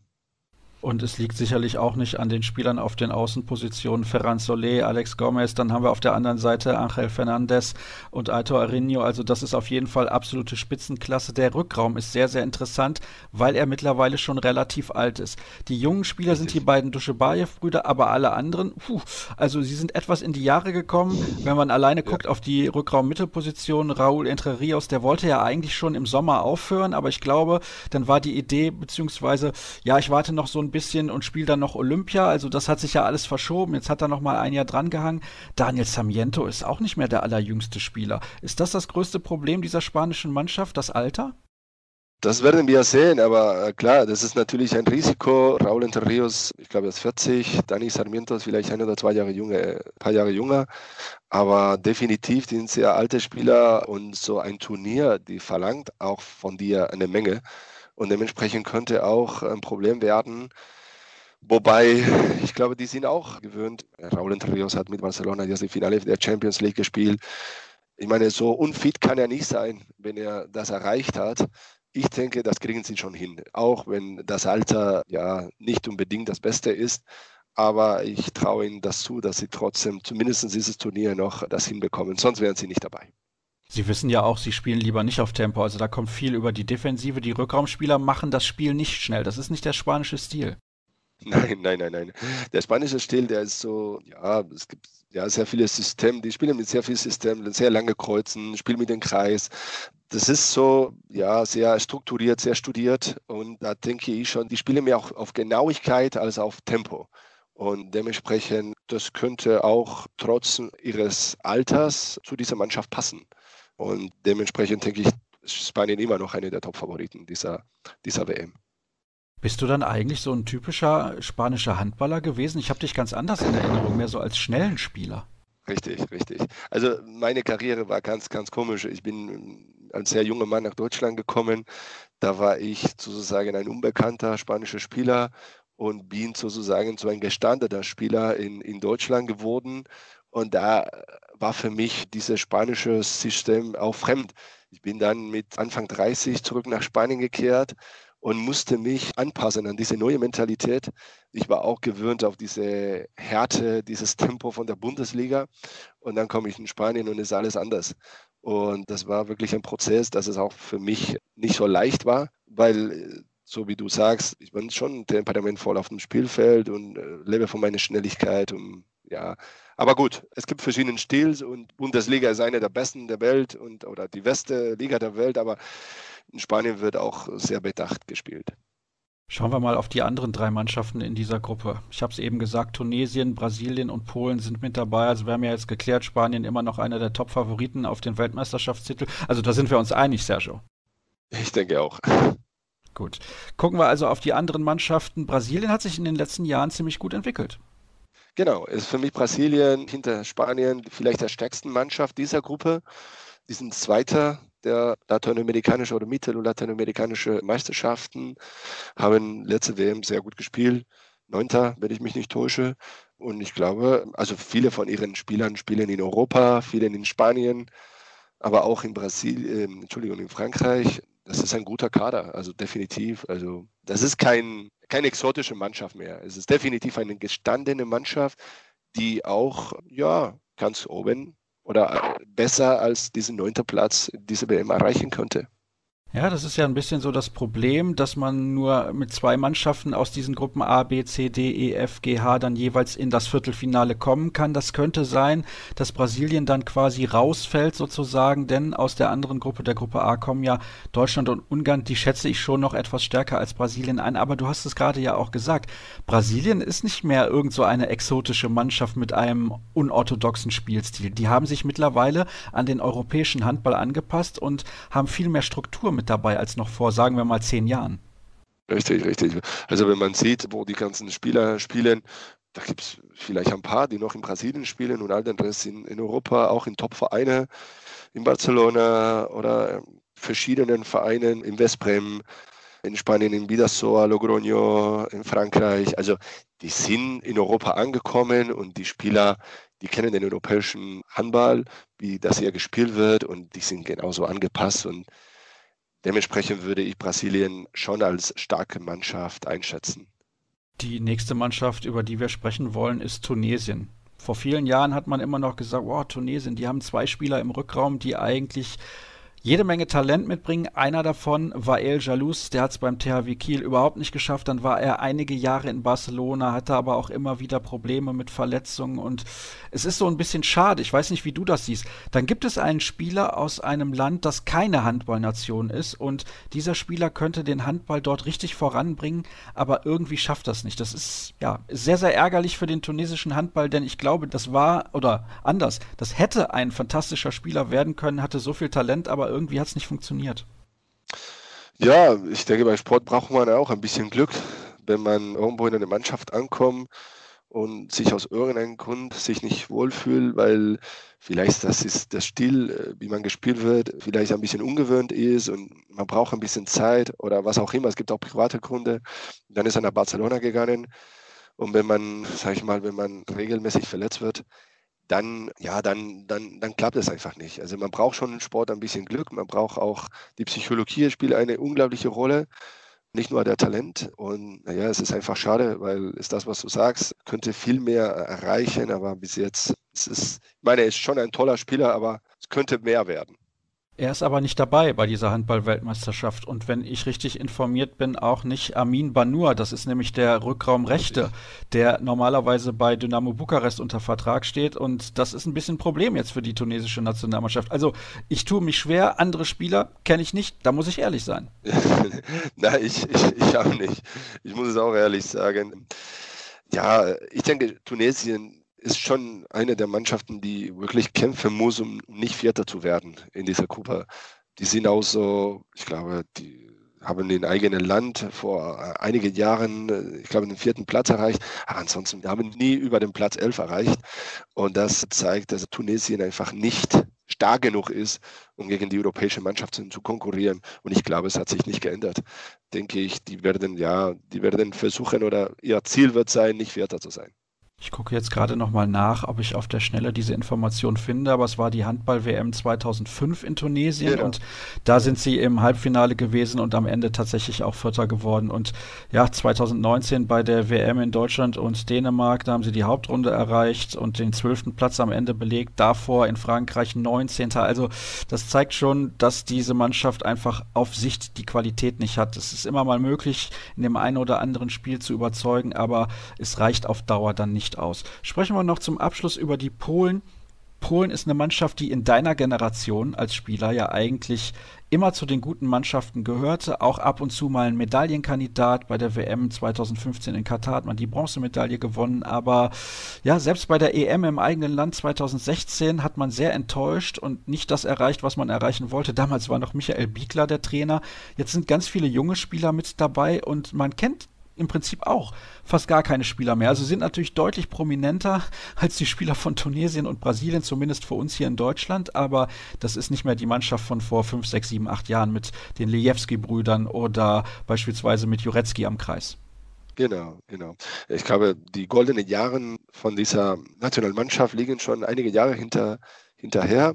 Bilecki und Jurecki und damals Milz Mal im Tor und das war Tatschik und das waren schon, das war schon eine richtig gute Mannschaft damals, die wirklich zu den Top-Mannschaften in Europa gezählt hatten. Aber das ist nicht mehr der Fall und das beweist zum Beispiel, dass sie dieses Jahr eine Wildcard bekommen haben, um spielen zu dürfen. Und deswegen sind sie auch dabei. Für mich auch, ja, vielleicht ein Tick besser als Tunesien oder zumindest sollten sie sein. Aber glaube ich schon, dass sie viel mehr als Platz drei in der Gruppe ja, schwer haben sollten. Ich kann mir sogar vorstellen, dass Brasilien dick stärker sein könnte, aber schwer, schwer zu schätzen. Also ich muss auch ehrlich zugeben, ich kenne auch nicht alle Spieler von der polnischen Nationalmannschaft und da bin ich gespannt, da muss ich mir das anschauen jetzt bei der WM. Naja, du bist ja auch unser Spanien-Experte, von daher ist das durchaus in Ordnung, dass du dich bei den Polen, Brasilianern und Tunesiern nicht zu 100 Prozent auskennst. Aber ich habe es ja auch zu Beginn der Sendung schon gesagt, es ist schwer in den einzelnen Gruppen immer einen Experten zu finden, der auch Deutsch spricht. Das ist natürlich auch wichtig in einem deutschen Podcast und da bin ich doch sehr ja. froh, da bin ich bei dir an der absolut richtigen Stelle gelandet. Ja, also du sagst im Endeffekt, es ist ein fast schon offenes Spiel zwischen Brasilien und Polen. Da muss ich ganz ehrlich sagen, da sehe ich die Brasilianer im leichten Vorteil, wenn sie mit ihrem besten besten Kader antreten können. Auch da muss man abwarten. Liebe Hörer, das muss ich nochmal dazu erwähnen. Es ändert sich ja gefühlt etwas in jeder Stunde hier. Mittlerweile in den letzten Tagen, es ist immer sehr schwierig und irgendwann muss ich die Vorschau-Sendung aufnehmen. Ich habe es aber gesagt, es wird auch eine Live-Videoshow geben, es wird den täglichen Podcast geben und da kann man dann immer ganz aktuell auf Entwicklungen eingehen. Das ist nicht so sonderlich einfach bei einer Vorschau, aber ihr kennt das aus den vergangenen Jahren. Die wird ein bisschen länger und deswegen muss ich irgendwann damit anfangen, sonst wird sie nicht rechtzeitig rechtzeitig vor Turnierstart fertig. Ich glaube übrigens, dass die Polen und die Brasilianer, die werden, glaube ich, weiterkommen, ist zumindest mein Gefühl, dann mit Uruguay oder Cap Verde, wer auch immer da weiterkommt aus der anderen Gruppe, kein Problem haben werden. Und je nachdem, ob Ungarn ein gutes oder schlechtes Turnier erwischt, denke ich, die Brasilianer können auch gegen Ungarn gewinnen. Bei Polen bin ich mir ganz ehrlich nicht so sicher. Aber eine Frage habe ich natürlich noch zum Abschluss. Es wird ja dann in der Hauptrunde das Duell Deutschland gegen Spanien geben. Du hast es auch mitbekommen, es gibt viele Absagen bei der deutschen Mannschaft. Ist Spanien dann in diesem Spiel tatsächlich der große Favorit? Boah, ich finde, Deutschland gehört zu den Top-Mannschaften in, in Europa, so wie Spanien. Der große Favorit würde ich nicht sagen, vielleicht leicht Favorit, aber nicht der große Favorit. Also da wäre keine Überraschung, wenn Deutschland gewinnen würde.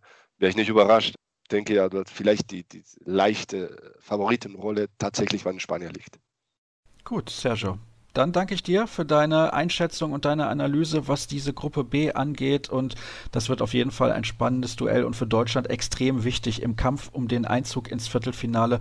Denn auch Ungarn in der eigenen Gruppe muss man ja auch erstmal schlagen. Nächste Pause in der großen WM-Vorschau. Gleich sind wir zurück.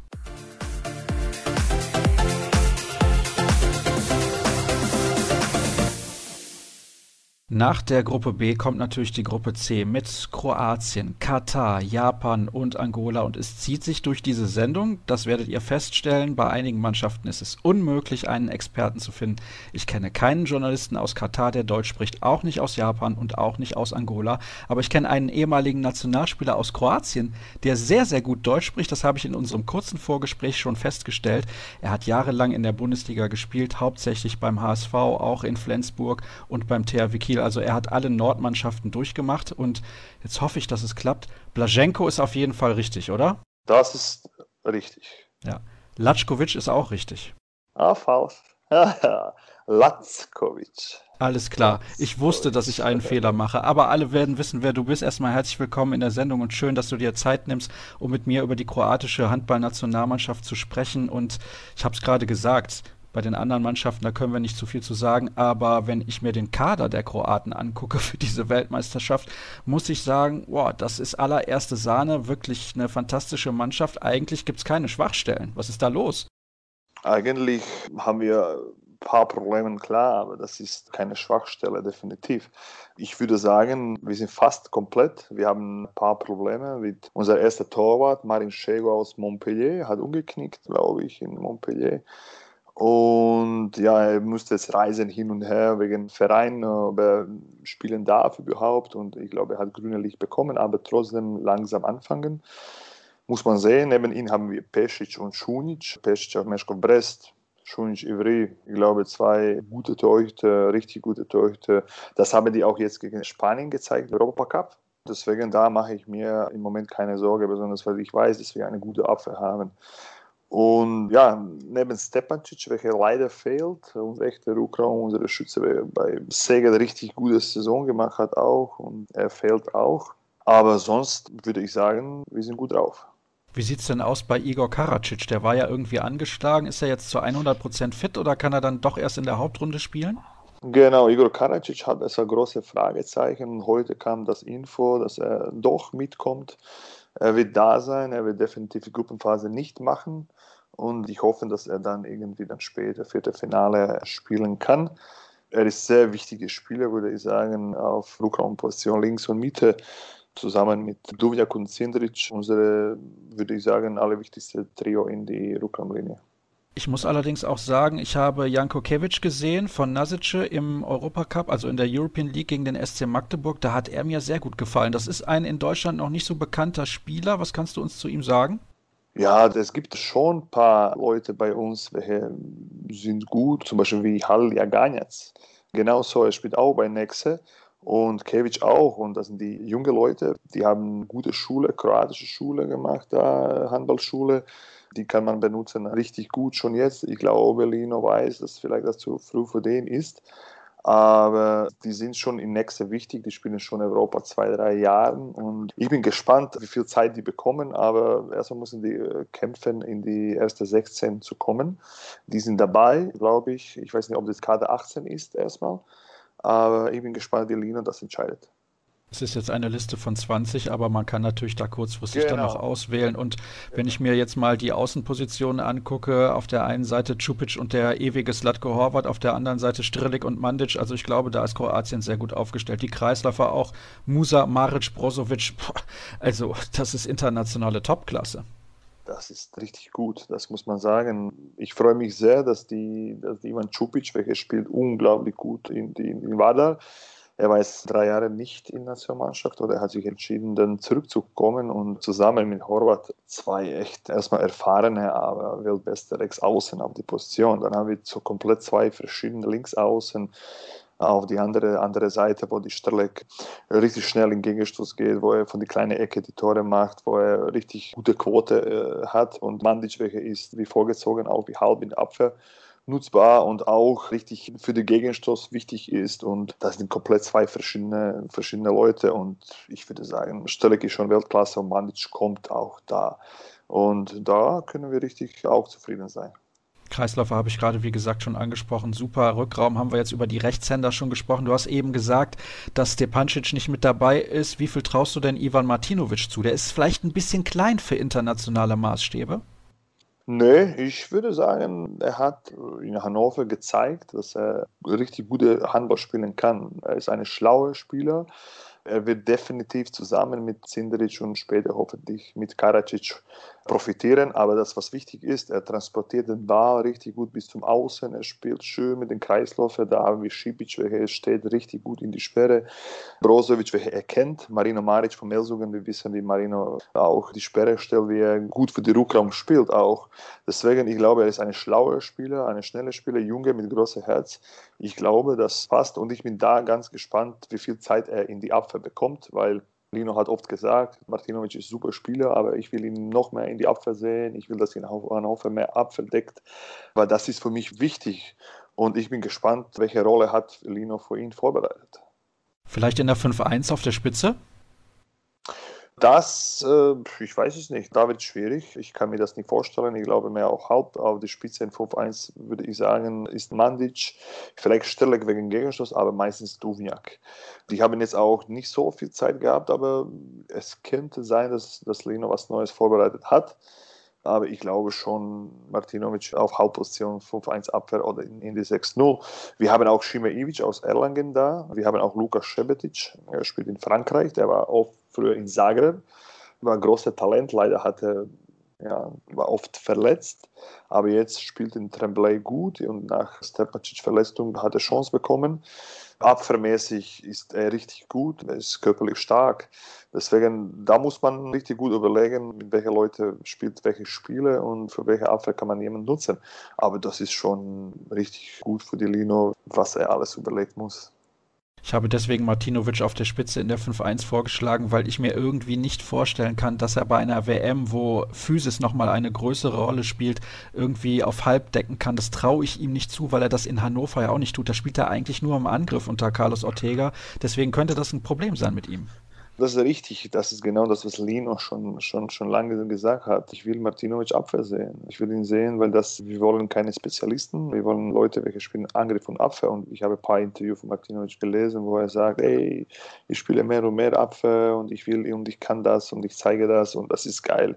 Ich finde, für so eine junge, junge Spieler ist schon jetzt klar, was für ihn wichtig ist, für seine Zukunft, für seine Karriere und welches Spiel er sein will. Ne? Und ich glaube, das große Lob an ihn und ich glaube, Zeit spielt für ihn und definitiv definitiv die Zeit, was er in Hannover hat mit, mit Ike Romero und Ortega, zwei Weltklasse-Trainer, kann ihm viel helfen. Und jetzt diese Weltmeisterschaft, ich glaube, er wird besser und besser sein jedes Jahr. Erkläre uns bitte dieses Phänomen Lino Cerva. Er war ja mal länger Nationaltrainer, dann war er wieder nicht Nationaltrainer, jetzt ist er wieder Nationaltrainer. Er ist schon relativ alt, aber anscheinend funktioniert es mit ihm und dieser Nationalmannschaft in dieser Kombination am besten. Warum ist das so? Was ist das für ein Typ? Lino ist, Lino ist lange in Handball. Richtig lange in Handball. Er lebt das Handball Tag und Nacht. Er guckt das Video, ich glaube, acht Stunden pro Tag. Er versucht immer was Neues zu finden. Er insistiert ganz, ganz, ganz viel auf Disziplin. Das bedeutet zurücklaufen, richtig in Abwehr stehen, die Angriffe lang spielen bis zur Chance. Er springt auf jede Fehler, aber doch, aber echt auf jede Fehler, was man macht. Er springt so 60 Minuten lang. Du darfst keinen Fehler machen. Und dann, wenn du bekommst so Weltklasse Leute, was wir in Kroatien immer wieder haben, und mit dieser Disziplin und diesem Ehrgeiz, was die Spieler haben, weil jeder Spiel, Spieler von, von Kroatien freut sich, in Nationalmannschaft zu spielen. Keiner hat jetzt abgesagt. Im Gegenteil, Schego hat Probleme mit Fuß, er will mitgehen wir haben schon gesagt, Karacic hat auch Probleme. Er will sehr gerne, er macht alles, er tut alles, dass er da ist. Deswegen, er ist definitiv das richtige Trainer für diese Mannschaft mit dieser Disziplin und Ehrgeiz. Aber die Jungs, was da auch kommen, die sind auch definitiv für das. Und das ist eine, eine, eine richtig gute Kombination. Das ist ja auch wirklich sensationell, wenn man überlegt, wie klein euer Land ist. Ihr seid im Fußball Spitzenklasse, also Vize-Weltmeister geworden 2018 in Russland. Im Basketball absolut top. Also vielleicht nicht mehr so gut wie vor 15 oder 20 Jahren, aber immer noch sehr, sehr gut. Und im Handball. Absolute Spitzennation. Ich glaube, im Wasserball seid ihr auch noch ziemlich gut. Also erkläre mir bitte, wie das funktioniert bei so einem kleinen Land, dass die Nationalmannschaft von Kroatien in unterschiedlichen Sportarten immer wieder so gut ist. Das ist genau das, was ich zu meinen Jungs in Hamburg sage hier. Wenn ich Fußball spiele, gewinne ich immer. Wenn ich Basketball spiele, gewinne ich immer, weil wir das können. Äh, Spaß auf die Seite. Wir haben dieses Talent. Wir, wir, wir, wir mögen Sport. Wir haben einen riesengroßen Ehrgeiz, dass wir für unsere Nationalmannschaft alles geben. Und, aber nicht nur da, sondern auch in die, in, in die Vereine. Und die Sportkultur ist richtig hoch. Ich weiß nicht, wie viel Prozent der Leute guckt auch Fußball und Handball und Basketball, Wasserball und alle identifizieren sich mit einer Luka Modric, mit einer Domagoj Duvnjak, mit Dario Saric im Basketball und das ist einfach geil, in so einem sportlichen Land zu leben und ich glaube, das reizt alle Kinder auch, dass die auch das wollen, dass die auch da kommen. Und ich finde, das, was am wichtigsten ist, die alle, diese Stars, die sind nicht weit von den Fans. Wenn die in Kroatien sind, die kommen sehr gerne zu Fans. Ne? Die Fans, die Kinder, die spüren, wie, wie, wie die Jungs geil sind und da haben die noch mehr Lust, Gas zu geben, klar. Und wir haben gute Trainer auch, Ausbildung auch und es ist einfach, das einfach passt alles zusammen. Und wenn du siehst, egal welche Medaille wir bekommen, die Sportler, die landen in Zagreb und gehen zu Main Square in Kroatien und da wartet 100.000 Leute mit Flaggen. So, und das ist einfach hypnotisierte Kinder und die wollen einfach Sport machen. Wie war das eigentlich, als du damals Olympiasieger geworden bist mit Kroatien? Kennt dich seitdem jeder? Wenn du da über die Straßen gehst, wirst du angesprochen? Ja, das ist, wir sind ein kleines, besonderes Land. Wir haben 4,5 Millionen Leute und klar ist, wenn eine Mannschaft einen riesen Erfolg macht. Wir haben 2003, wir waren Weltmeister und das war eine, eine die alle waren verrückt über Handball. Wir, wir sind gelandet in, in, in Zagreb und, und direkt zu Main Square und da hat 100.000 Leute uns gewartet. Klar, die ganze Land und unser Fernsehteam war da live mit uns und genauso 2004. Und dann waren wir Olympiasieger und 2005 haben wir Finale gespielt und 2008 und 2009. Und klar ist Handball eine von der populärsten oder zweite populärste für Sport nach Fußball. Und genau wie jetzt die Jungs, welche da sind, Domagoj Duvnjak, eine, wenn in Kroatien kommt, klar, jeder weiß, wer Domagoj Duvnjak ist. Ich sage, das, das bringt Spaß und deswegen die, die, die, die Kinder, die wollen so groß sein wie, wie Dule und wie die Modric und die alle anderen und das, und das ist genau das Grund, warum wir Erfolg haben. Das also als Erklärung, warum das alles immer so gut funktioniert bei der kroatischen Nationalmannschaft. Und in dieser Gruppe sollte es ja auch relativ problemlos funktionieren. Katar ist lange nicht mehr so gut wie 2015 oder 2016. Japan unter Dago Sigurdsson jetzt auch nicht wirklich besser. Und bei Angola, da kenne ich keinen einzigen Spieler, muss ich offen zugeben. Ja, man muss jede Gegner respektieren und das muss man von erster Stelle sagen. Wir müssen uns austesten. Ich sage, wir haben einen super Kader, wir haben gute Jungs, aber du weißt, wie das ist. Duvniak hat auch eine lange Saison gehabt und Final Four und jetzt äh, muss er wieder leisten und Sindric auch mit Barcelona. Und es kann schief gehen über Nacht. Deswegen müssen wir Step by Step gehen mit Japan, Angola und Katar. Klar sind wir besser, aber neue Turnier ohne Zuschauer. Muss man sehen, wie das sich mit Corona entwickelt. Und ich sage, das ist alles nicht so einfach. Aber ich glaube schon, dass wir auch mitspielen 7 gegen 6, was wir überragend eigentlich spielen. Wenn jemand offensiv spielen gegen uns will, Japan oder Angola, haben wir eine Lösung. Und Katar, wie, wie, du sagst, Katar ist nicht mehr wie, wie, wie früher. Ich glaube, dass wir klare Favorit sind. Und dann geht es in der Hauptrunde gegen wahrscheinlich Dänemark und Argentinien, also zu 100 Prozent gegen Dänemark und Argentinien. Man muss dann noch sehen, ob Bahrain oder Kongo in diese ja. Hauptrundengruppe einzieht. Aber ich denke, da gibt es dann ein wichtiges Duell gegen Dänemark und dann steht man eigentlich auch mehr oder weniger relativ leicht im Viertelfinale. Dann würde man spielen gegen Mannschaften aus der Gruppe G und H. Da haben wir im Angebot Schweden, Ägypten, Slowenien, also da sehe ich eigentlich auch Kroatien in allen Spielen als Favorit. Ja, das, das, das muss man äh, auch sagen auf den Zettel. Jetzt klingt das definitiv einfacher, aber du weißt, wie das ist. Handballspiel dauert 60 Minuten. Es kann viel passieren. Ich habe das auch gemerkt und erlebt viel, viel, viel Mal, wo man denkt, oh ja klar und so weiter. Und dann Psychologie macht eigene Ding und dann hast du Probleme. Deswegen, ich würde sagen, man muss abwarten, antesten jedes Spiel und klar sind wir besser. Man weiß gar nicht, was mit Schweden ist. Die haben so viele Corona-Fälle. Vielleicht kommt ein Ersatz. Mannschaft wie Mazedonien. Ich weiß jetzt nicht, was passiert, auch mit Tschechien. Keine Ahnung, das ist im Moment alles verrückt. Deswegen muss man abwarten. Aber definitiv, was von meiner Erfahrung, was ich sagen kann über die über vierte Finale, Slowenien zum Beispiel ist ein Gegner, welche mit Ljubomir Vanic auf der Bank definitiv muss man Respekt haben. Die haben einen Bombac und Blagotinschek und Jans und auch gute Leute, muss man echt Respekt geben. Und dann, wenn du ins vierte Finale kommst und du bist eine klare Favorit, und dann von Anfang an läuft nicht so gut, dann ist in dem Moment sehr schwer. Und dann, deswegen muss man mental ganz stark sein. Ich würde sagen, Schritt bei Schritt. Wir haben eine gute Gruppe, wir kreuzen uns mit ja relativ okay Gruppe und dann sprechen wir dann, wenn dann diese Spiele fertig sind. Übrigens, das ist ja das große Thema eigentlich. Dule hat alles gewonnen mit dem Verein, aber noch nichts mit der Nationalmannschaft. Genau, das stimmt. Er hat, er hat, was man gesagt, gewonnen. Er hat gewonnen Silbermedaille, er hat gewonnen Bronze, er war MVP, er war alles. Aber wenn du sagst, nicht gewonnen, sprechen wir über Gold, klar. Und Dule, Dule will unbedingt ein Gold mit Kroatien haben. Und da ist seine große Motivation. Und er hat jetzt gezeigt, auch in Köln, Final Four Champions League, er hat jetzt nicht so viel gespielt, aber das, was er gemacht hat, war Weltklasse. Das wird besonders auf der Spitze in 3-2-1 vorne mit geilen Pässen, mit seinem Schlagwurf, mit diesem äh, Ehrgeiz und Führungstipp. Es führt die ganze Mannschaft mit, nimmt die ganze Mannschaft mit und das macht in Kroatien. Deswegen, ich bin mir sicher, dass nicht nur, nicht nur Weltmeister in Ägypten zu sein, man gewinnt nicht nur Gold. Sonst, ich weiß es nicht, ob das stimmt, aber kann man auch zum Olympischen Spiele direkt qualifiziert sein? Ich glaube, das wäre in diesem Fall dann nicht mehr so, ja, weil sich das doch, ja alles um ein Jahr verschoben hat. Okay, okay. Aber die Dule hat, mein Gott, ey, das, was, das ist alles verrückt geworden. Ne? das ist alles krass, was die Corona gemacht hat. Ne? Und dann, wenn jemand das sagen würde, würde man nicht glauben. Aber Dule hat eine große Wunsch und das ist mit Kroatien einen Gold zu gewinnen. Da bin ich definitiv sicher.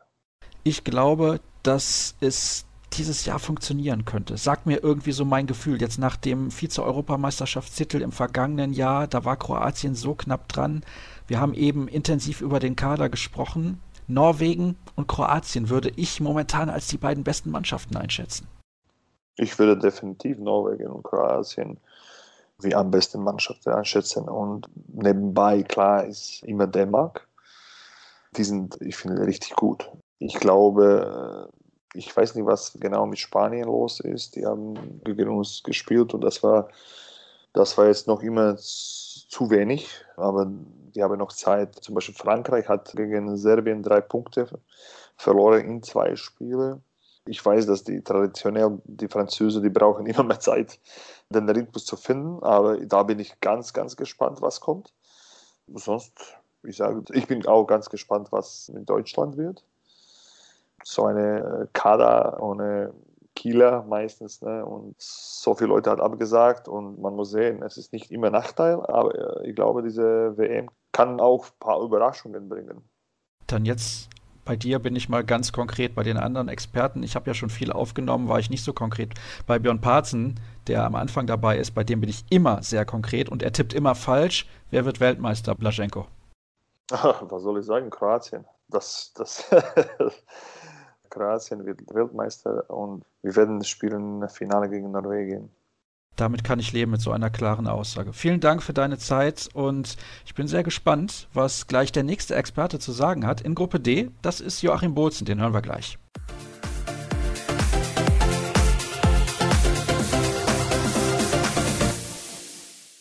Nach der Gruppe C kommt natürlich die Gruppe D und dort mit dabei sind Dänemark, Argentinien, Bahrain und die Demokratische Republik Kongo. Ja, wie immer ist es so, bei Bahrain und der Demokratischen Republik Kongo habe ich natürlich keine Experten gefunden. Bei Argentinien war es auch sehr schwer, aber in Dänemark ist es sehr, sehr einfach. Und deswegen ist in der Leitung Joachim Bolzen. Hallo Joachim. Hallo, hallo Sascha. Und darf ich gern Demokratische Republik Kongo Kongo nennen? Weil das ist schwierig zu sagen, Demokratische Republik Kongo. Ja, das kannst du natürlich sehr, sehr gerne machen. Das mache ich jetzt auch so. Da habe ich mich eben auch fast schon versprochen. Also Kongo, Bahrain, Argentinien und dein Dänemark. Aber vielleicht kannst du das mal allen Hörern kurz erklären, denn du arbeitest gar nicht fürs dänische Fernsehen oder Radio, sondern in Norwegen. Hm, ja, das stimmt. Also täglich arbeite ich für dänische Fernseher, das ist ja ganz klar. Aber bei Weltmeisterschaften, Europameisterschaften für Männer und Frauen, dann arbeite ich dann für unsere norwegische Kollegen in Norwegen, klar, weil die die Rechte in Norwegen haben und wir in Dänemark haben wir die Rechte nicht. So, ich bin Expert in die norwegische Studio und das habe ich seit lange gemacht. Also man muss ja so verstehen, dass Norwegisch und Dänisch ist mehr oder weniger gleich.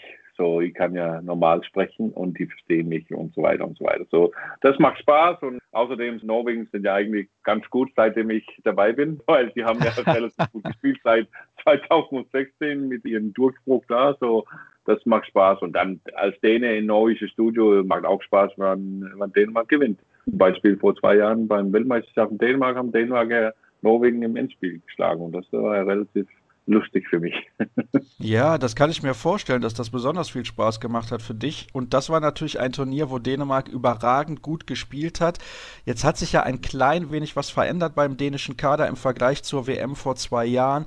Rasmus Lauge ist ja nicht mit dabei, hat sich verletzt, hat sich einen Kreuzbandriss zugezogen beim Spiel von Westbrem gegen Kiel vor ein paar Wochen in der Champions League. Wird er der Mannschaft sehr fehlen oder ist der Kader einfach so breit, dass es fast gar keinen Unterschied macht?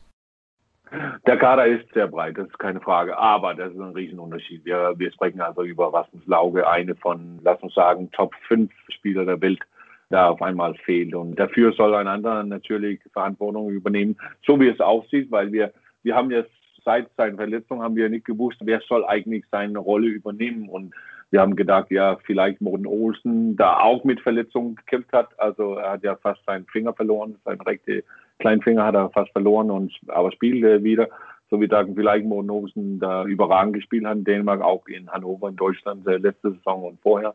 Aber es sieht so aus, als Mas Menzer aus Flensburg die Rolle äh, von Rasmus Lauge übernimmt. Und das hat er relativ gut gemacht, aber, aber trotzdem, das ist ja nicht Rasmus Lauge. Das ist Mas Menzer, gute Spieler, richtig gute Spieler, fantastischer Mensch, aber, aber das ist ja nicht Rasmus Lauge. Deswegen ist es auch ein riesen Nachteil für, für Dänemark. Aber Dänemark haben einen Vorteil, wie immer, die haben Niklas Landin. Und wenn du Niklas Landin hast, dann hast du richtig gute Chancen, Gold zu holen.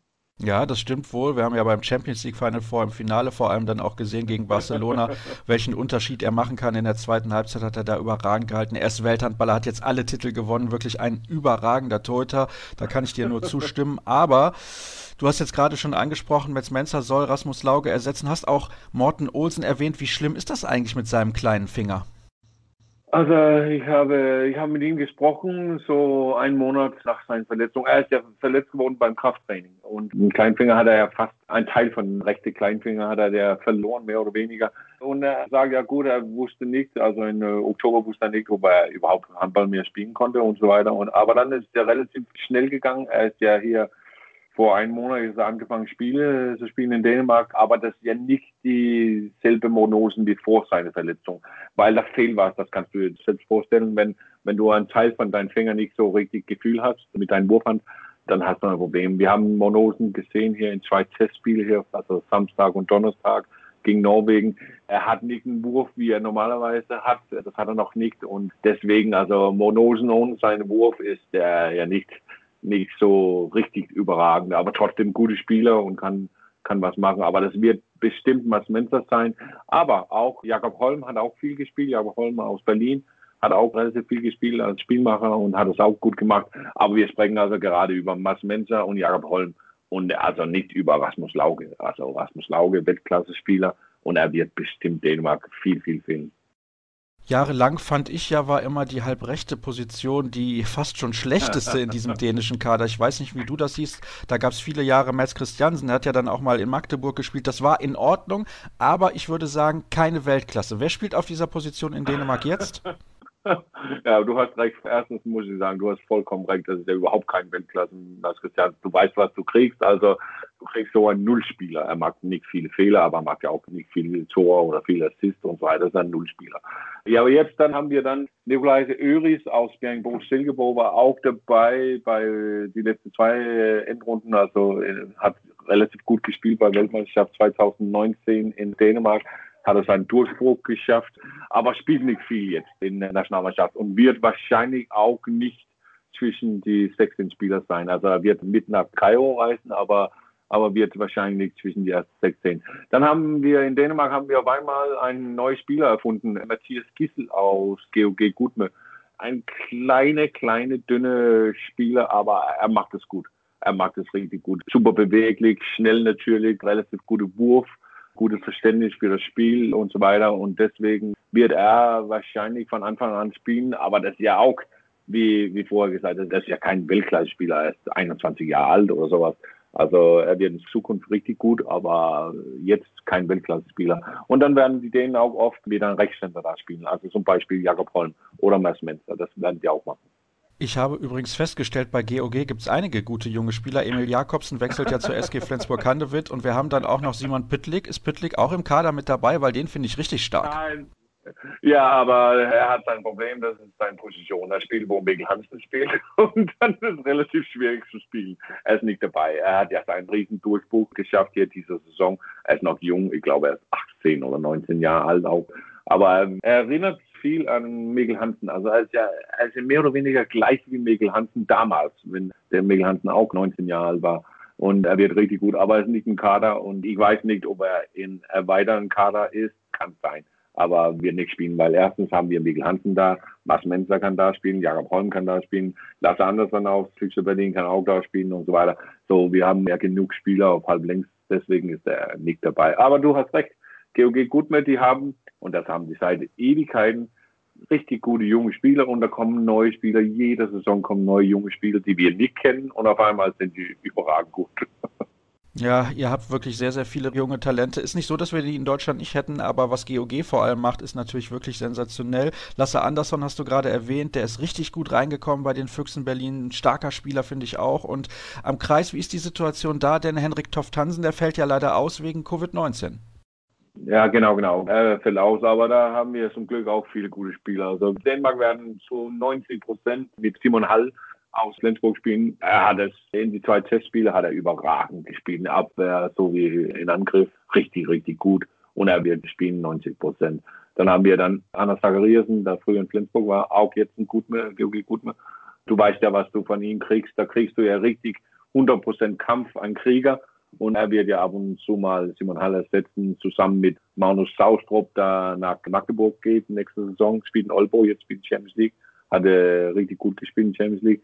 Er wird auch ein bisschen spielen. Aber erstens Simon Hall. Und Simon Hall hat sich zu eine vielleicht nicht Weltklasse-Spieler entwickelt, aber ein internationaler Spieler entwickelt und spielt richtig gut. Aber das sieht man ja auch in Flensburg, wo er nicht so viel in Angriff spielt, weil Johannes Goller da ist. Und Johannes Goller ist überragend und deswegen spielt er nicht so viel Angriff Flensburg. Aber er wird in Dänemark viel Angriff spielen. Das finde ich allerdings auch. Johannes Goller wirklich ein überragender Spieler, von dem verspreche ich ja. mir bei diesem Turnier sehr, sehr viel. Aber wir wollen natürlich bei der dänischen Mannschaft bleiben. Hast du eigentlich die Europameisterschaft 2020 schon verdrängt und vergessen? Weil da habt ihr nicht so gut gespielt, ne? Nein, aber dafür hat Norwegen richtig gut gespielt und ich war ja für Norwegen. und deswegen war es ja viel einfacher. Nein, ich habe es nicht verdrängt und das haben die Spieler auch nicht die wissen doch auch, also die müssen ja, also egal was, müssen die ja beweisen, dass die besser sind. Also das war unglaublich schlecht. Aber das, das vergleicht sich ja ein bisschen zu, zu der Meisterschaft jetzt, weil Rasmus Lauge hat sich ja direkt vor dem Europameisterschaft verletzt, leicht verletzt und war nicht zu 100 Prozent. Und ohne ihn bei 100 Prozent, dann war es schwierig. Und deswegen, die wissen auch, jetzt sollen sie irgendwas beweisen. Die sollen ja mindestens also wenn man guckt auf die Hälfte, wo Dänemark ist, dann müssen die ja mindestens ins Halbfinale kommen und hoffentlich auch Gold gewinnen, aber die müssen irgendwas. Und das ist auch irgendwie eine, eine Test für Nikola Jakobsen. Er hat ja jetzt, ich glaube, das ist seine vierte Meisterschaft mit der die Nationalmeisterschaft und hat ja natürlich die Weltmeisterschaft gewonnen, aber vorher, die Europameisterschaft vorher war nicht gut. Letztes Jahr war katastrophal. Und wenn, wenn die sich weiter nicht so richtig gut präsentieren, dann muss man ja die Frage stellen, ist er dann die richtige Nationalmannschaftstrainer für Dänemark? Das ist ja klar, wenn du nur Erfolg hast in eine Endrunde von vier, dann, dann, dann ist er nicht richtig gut in Dänemark. So. Deswegen sind die ja unter Druck. Die müssen ja irgendwas beweisen und hoffentlich eine Goldmedaille holen. Ah, da habe ich also den richtigen Experten eingeladen, der Nikola Jakobsen hier direkt unter Druck setzt. ja, klar, ja, aber das ist ja ganz klar, das weiß er doch auch selbst. Also er macht seinen Job gut, hat es überragend in Rhein-Neckar gemacht und so weiter, aber mit so einer Nationalmannschaft, ich verstehe das schon, wenn er Polen hatte oder irgendwas so sagt wie Tschechien oder sowas, dann verstehe ich schon, dann brauchst du ja nicht Erfolg bei jeder Weltmeisterschaft oder Europameisterschaft. Aber mit Dänemark, wir sprechen also von Dänemark, wo die Spieler ein Alter haben, wo die Routine haben, die haben alles. Also die haben alles. Dann musst du ja dringend Erfolg haben. Wenn nicht jedes Mal, dann drei von vier Mal musst du mindestens Erfolg haben. Und dann geht es nicht, wenn du so, so, Entschuldigung, so ein Scheiße baust wie letzte Meisterschaft, das kannst du nicht nochmal machen. Dann, dann fliegst du auch auf, egal wie du heißt und so weiter. Also er steht ja auch unter Druck, klar, ganz, ganz klar, in meiner Meinung. Dänemark hat einigermaßen Glück gehabt, was die Auslosung angeht. Also drei leichte Gegner in dieser Gruppe, Argentinien, Bahrain und Kongo. Und dann hat man Kroatien aus der Gruppe C, die stark sind, gegen die man dann in der Hauptrunde spielen wird. Aber Katar, Japan und Angola auch keine starken Gegner. Und dann spielt man ganz am Ende im Viertelfinale beispielsweise gegen Mannschaften wie Schweden, Ägypten oder Slowenien. Also das sieht relativ gut aus für Dänemark ins Halbfinale zu kommen. ja, das meinst du? Ja. äh, ja, ja, ja, ganz, ganz klar. Das, ja also irgendwie ist es ja ein bisschen lächerlich, wenn du auf die Grube siehst. Ich sitze gerade mit die Grube vor mir her, weil so viele Mannschaften kann ich auch nicht erinnern. Aber Argentinien, Bahrain, Kongo, also du gewinnst ja jedes Spiel mit mindestens zehn Toren. Also was bedeutet, alle Spieler können spielen, Mikkel Hansen braucht nicht so viel zu spielen, Landin braucht nicht so viel zu spielen und so weiter und so weiter. Deswegen sage ich auch, sie müssen, egal was, egal wie schlecht sie spielen, müssen sie mindestens bis ins Halbfinale kommen und werden ja auch bestimmt. Aber aber deswegen, also wenn, wenn du 32 Mannschaften einlädst zum Weltmeisterschaft, dann, dann kommt solche Gruppen und solche Gegner. Und das ist ja irgendwie langweilig, finde ich. Und deswegen, ja, das wird ein Walkover für Dänemark bis ins Halbfinale, keine Frage. Außer man spielt vielleicht im Viertelfinale gegen Ägypten. Ja, das ist das einzige Problem, was sein kann, weil Schweden kommen, also Schweden, die waren halt lange nicht richtig gut. Also die haben ja gute Endrunde in Kroatien, EM in Kroatien 2018 gespielt, aber das war es dann. Die haben ja auch schlecht gespielt letztes Jahr bei Heim-EM. Deswegen Ägypten, was bekommt man mit Ägypten? Das wissen wir ja noch nicht. Also wir kennen ja einige Spieler, zum Beispiel Jaja Oma von Westbrem, überragende Halbrechte, aber wir kennen ja nicht richtig die Mannschaft. Wir haben die vor zwei Jahren gesehen, haben das relativ gut gemacht in Dänemark bei Weltmeisterschaften da, aber aber wir kennen die ja nicht und lassen mal sehen. Also die sind zu Hause, ja, aber ohne Zuschauer. Die spielen mit einem riesen Druck, natürlich auch mit einer riesen Motivation, aber, aber trotzdem, wir sprechen über Ägypten und nicht Frankreich oder Kroatien oder sowas. Also das ist Ägypten. Das kann schwer sein, weil das ist ja über ein Spiel natürlich. Das ist ja klar, das ist ein Spiel. Also gewinnst du, dann bist du weiter und verlierst, bist du raus. Aber trotzdem, Dänemark werden riesen Favoriten sein gegen Ägypten, keine Frage. Wir haben noch Argentinien, Bahrain und Kongo in dieser Gruppe. Bei Argentinien ja. kennen wir den einen oder anderen Spieler, zum Beispiel die Simonet-Brüder, ja. die sind natürlich relativ stark. Aber was machst du als Experte, wenn du dich informieren musst über Bahrain oder Kongo? Es ist ja fast unmöglich. Naja, Bahrain und Kongo habe ich keine Ahnung. Also echt keine Ahnung. Also ich kann ja sehen, wie haben die sich qualifiziert und so weiter und wie sind die Ergebnisse vorher. Aber dann müssen wir erst abwarten. Zum Glück zum Glück für mich und für alle anderen Experten, dann spielen Dänemark gegen Argentinien erst. Was bedeutet, Bahrain spielen ja gegen Kongo vorher. Dann haben wir zumindest ein Spiel gesehen, was, was gut und was nicht gut und was sind die guten Spiele. Aber, aber lass uns so sagen, egal, ich habe schon vor einigen Jahren Bahrain gesehen, natürlich. Und die spielen ja, die spielen ja so offensiv Abwehr. Die sind relativ klein alle, spielen offensive Abwehr, spielen relativ schnellen Angriff, aber haben ja keine Qualität. Also die haben keine Torhüter und also die, die werden bestimmt nicht Dänemark überraschen. Argentinien ist viel einfacher, weil du sagst, wir, wir kennen ja die Simonet-Brüder und Manolo Cardenas, der Trainer, ist ja mein früher Trainer in Barcelona. Ihn habe ich natürlich angerufen und gefragt, wie, wie sieht es aus mit Argentinien? Und äh, so de, über Argentinien weiß ich ganz viel. Und Kongo, lass uns sagen, riesen Fragezeichen. Ich habe keine Ahnung. Ich werde erst eine Ahnung haben über Kongo nach dem ersten Spiel gegen Bahrain. Da sind wir relativ sicher, dass wir überhaupt keine Ahnung haben, was dieses Spiel angeht. Sehr, sehr schwer, eine Prognose zu treffen. Aber vielleicht ist das ja auch ein Spiel, was uns begeistert, weil es knapp ist, weil es spannend ist. Ich glaube, vor zwei Jahren war das nicht Saudi-Arabien, die ganz knapp gewonnen haben, da in Dänemark bei der Weltmeisterschaft irgendein Spiel am Anfang des Turniers. Erinnerst du dich?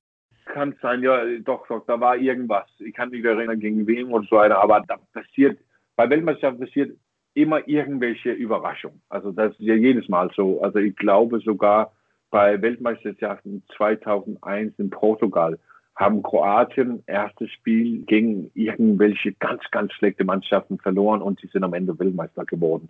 Und bei jeder Weltmeisterschaft ist so, da kommt irgendwelche Überraschungen am Anfang Turnier und dann, dann wird es normal danach. Aber lass uns sagen, ich glaube, Kongo oder Bahrain werden keine Überraschungen machen. Da bin ich mir ganz, ganz sicher.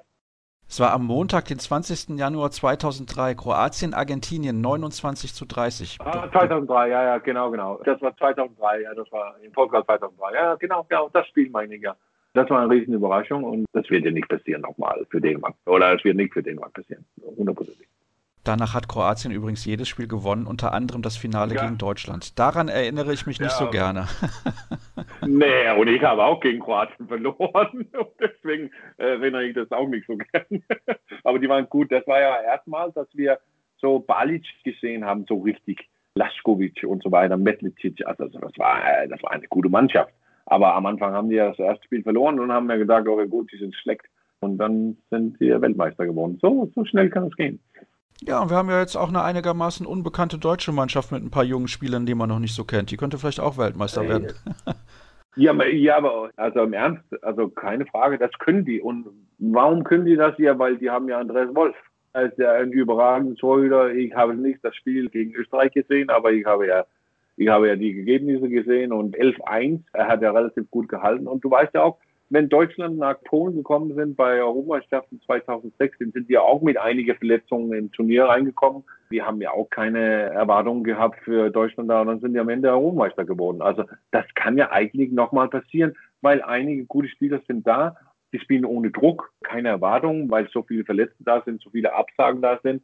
Also deswegen können die eigentlich Weltmeister werden, weil die haben eine Weltklasse-Torhüter auch. Aber ich freue mich erstens auf Juri Knorr, ich freue mich riesig auf ihn. Er ist ja ein wunderbarer Spieler, jung, also was kann er da leisten? Also ja, die können ja einfach frei spielen und wenn die gewinnen, dann gut, wenn nicht, ja gut, das haben wir auch erwartet.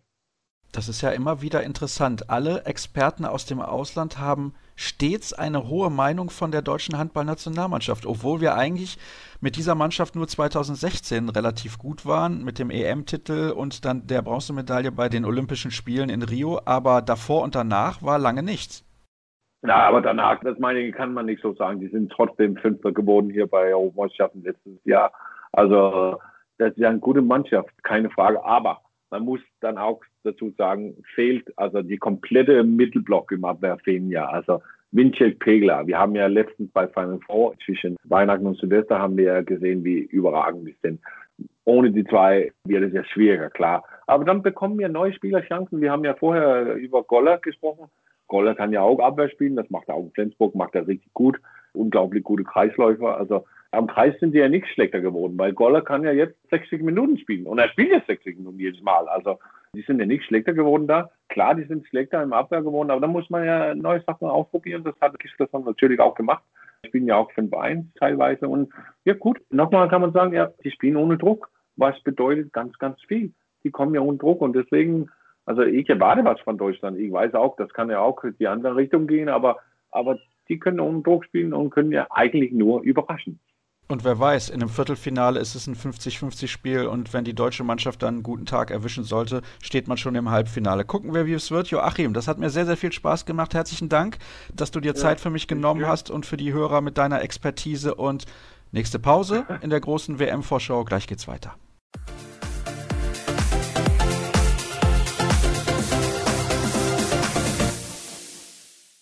Die nächste Gruppe, über die wir sprechen, ist eine sehr, sehr interessante mit einem absoluten No-Name. Ein Neuling ist es nicht. Sie sind wieder zurück, die USA, nach vielen Jahren. Da kennen wir kaum einen Spieler. Könnte man meinen, es sind ein paar dabei, die zum Beispiel auch in Deutschland spielen.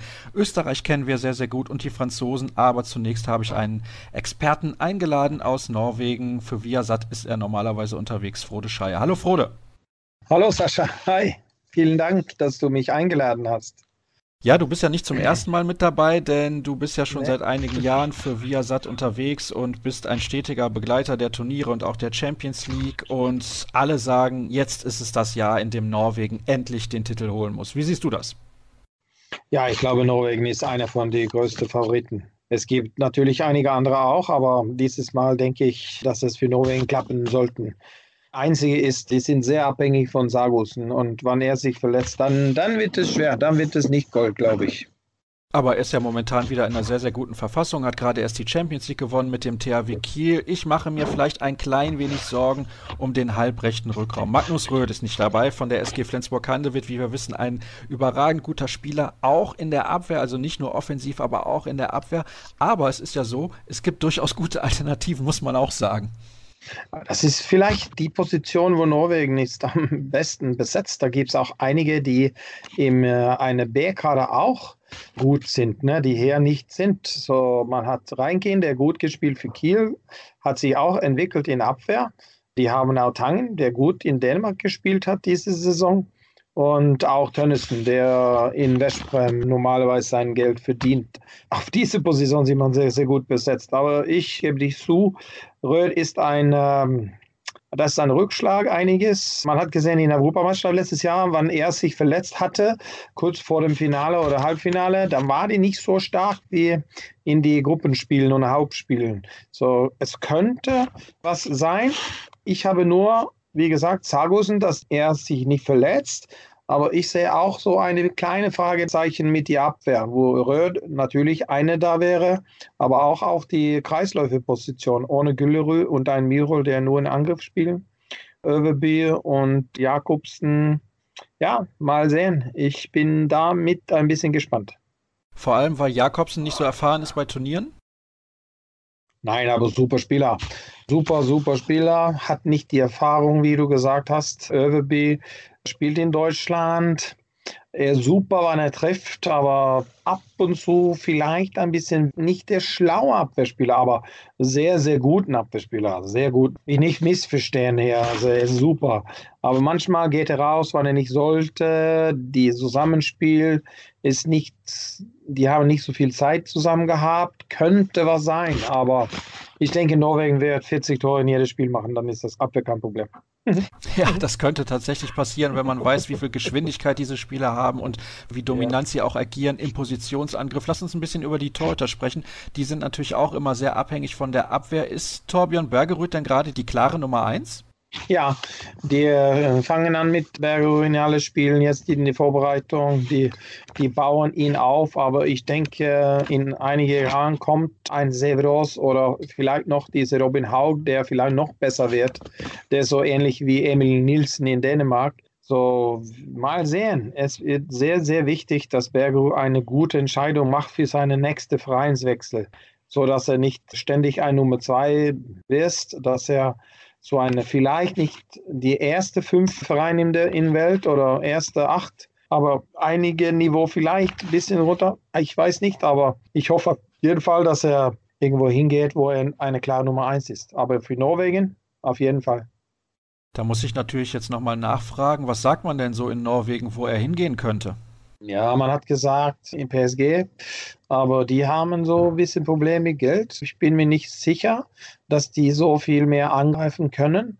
Und danach hat man, in Dänemark wird es nicht, so dann ist es, Nantes wird es nicht, Barcelona könnte sein, aber glaube nicht. Ich denke Deutschland irgendwo. Aber für mich, Hannover würde vielleicht eine super Verein für ihn sein.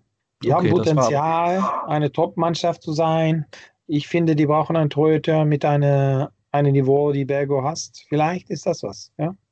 Das war aber jetzt nur ein Beispiel von dir, also du hast da nichts Konkretes gehört. Nein, nein, nicht Konkretes. Das war nur, dass man hat im Dezember oder November über PSG geredet. Alles klar, dann hätten wir das auch geklärt und wir können wieder auf den Kader schauen. Christian O'Sullivan ist, glaube ich, auch ein wichtiger Schlüsselspieler. Göran Johannessen, die kennen wir alle aus der Bundesliga. Du hast jetzt eben schon auch über mögliche Schwachstellen gesprochen. Ich weiß gar nicht, müssen wir noch weiter über Norwegen reden? Wir kennen diese Mannschaft mittlerweile so gut. Also die Entwicklung seit 2016, als man überraschend das Halbfinale bei der Europameisterschaft in Polen erreicht hat, ist wirklich sensationell. Sie sind jedes Jahr auch noch ein bisschen besser geworden, auch wenn es letztes Jahr bei der Europameisterschaft nicht zur Goldmedaille gereicht hat aber trotzdem hatte ich das Gefühl, diese Mannschaft wird jedes Jahr besser. Norwegen war ganz nah dran, ein Halbfinale in 2008. Dann war das Gunnar Pettersen, hat super was aufgebaut. Da waren die nur ein Tor weg von einem Halbfinale. Dasselbe war das in 2009, meine ich. Also man hat über jetzt eine längere Zeit ständig sich ein bisschen verbessert. Man hat auch viel mehr Geld in diese Herrenmannschaft reingeschmissen, dann vorher. Vorher war das nur die Frauenmannschaft, die immer so Meisterschaft mit 25 Mitarbeitern dabei hatten. Jetzt hat man dasselbe, so es ist jetzt gleich seit jetzt zehn Jahren. Da kam die Herdin-Ära. Man hat angefangen, vormittags zu trainieren. Man hat eine Grundtruppe und die Leute sind immer da. Und man hat diese konstant gefunden und man hat auch gesehen, dass die Spieler erst nach Schweden, dann Dänemark, jetzt spielen die in bessere und bessere Vereine in Deutschland, in Kiel, in Flensburg. So das hat sich alles so ständig ein bisschen eskaliert für das Bessere. Aber Norwegen war nah dran. Halbfinale in vielen Jahren davor, 2016. Aber natürlich jetzt das Wichtigste, man hat der beste Handballspieler der Welt. Und jede Mannschaft, die der beste Spieler der Welt hat oder haben, die werden ganz gut, wenn die auch einige andere dabei haben. Und jetzt haben die Vertrauen, die haben Selbstvertrauen, die haben Erfahrung, die wissen, was eine Meisterschaft, Medaille, ja, welche Arbeit das ist, wie man es machen sollte. Man hat das gesehen. Weltmeisterschaft in 19 haben die Sargussen ein bisschen anders benutzt als in 2017. In 2017, da war er fertig im Finale, müde. Und jetzt haben die ihn benutzt anders. Ein bisschen weniger, ein bisschen Schlupfpausen, ein bisschen nur Abwehr, viel, viel cleverer. Und jetzt gibt es auch, wie du weißt, Deutschland hat nicht eine B-Mannschaft, aber die haben was schon ganz runter gegriffen. Frankreich dasselbe, Spanien letzte Reise mit die sieben Alten, ne, die über 35 sind. Dänemark ohne Lauge. Ich denke, es ist Zeit für Norwegen jetzt.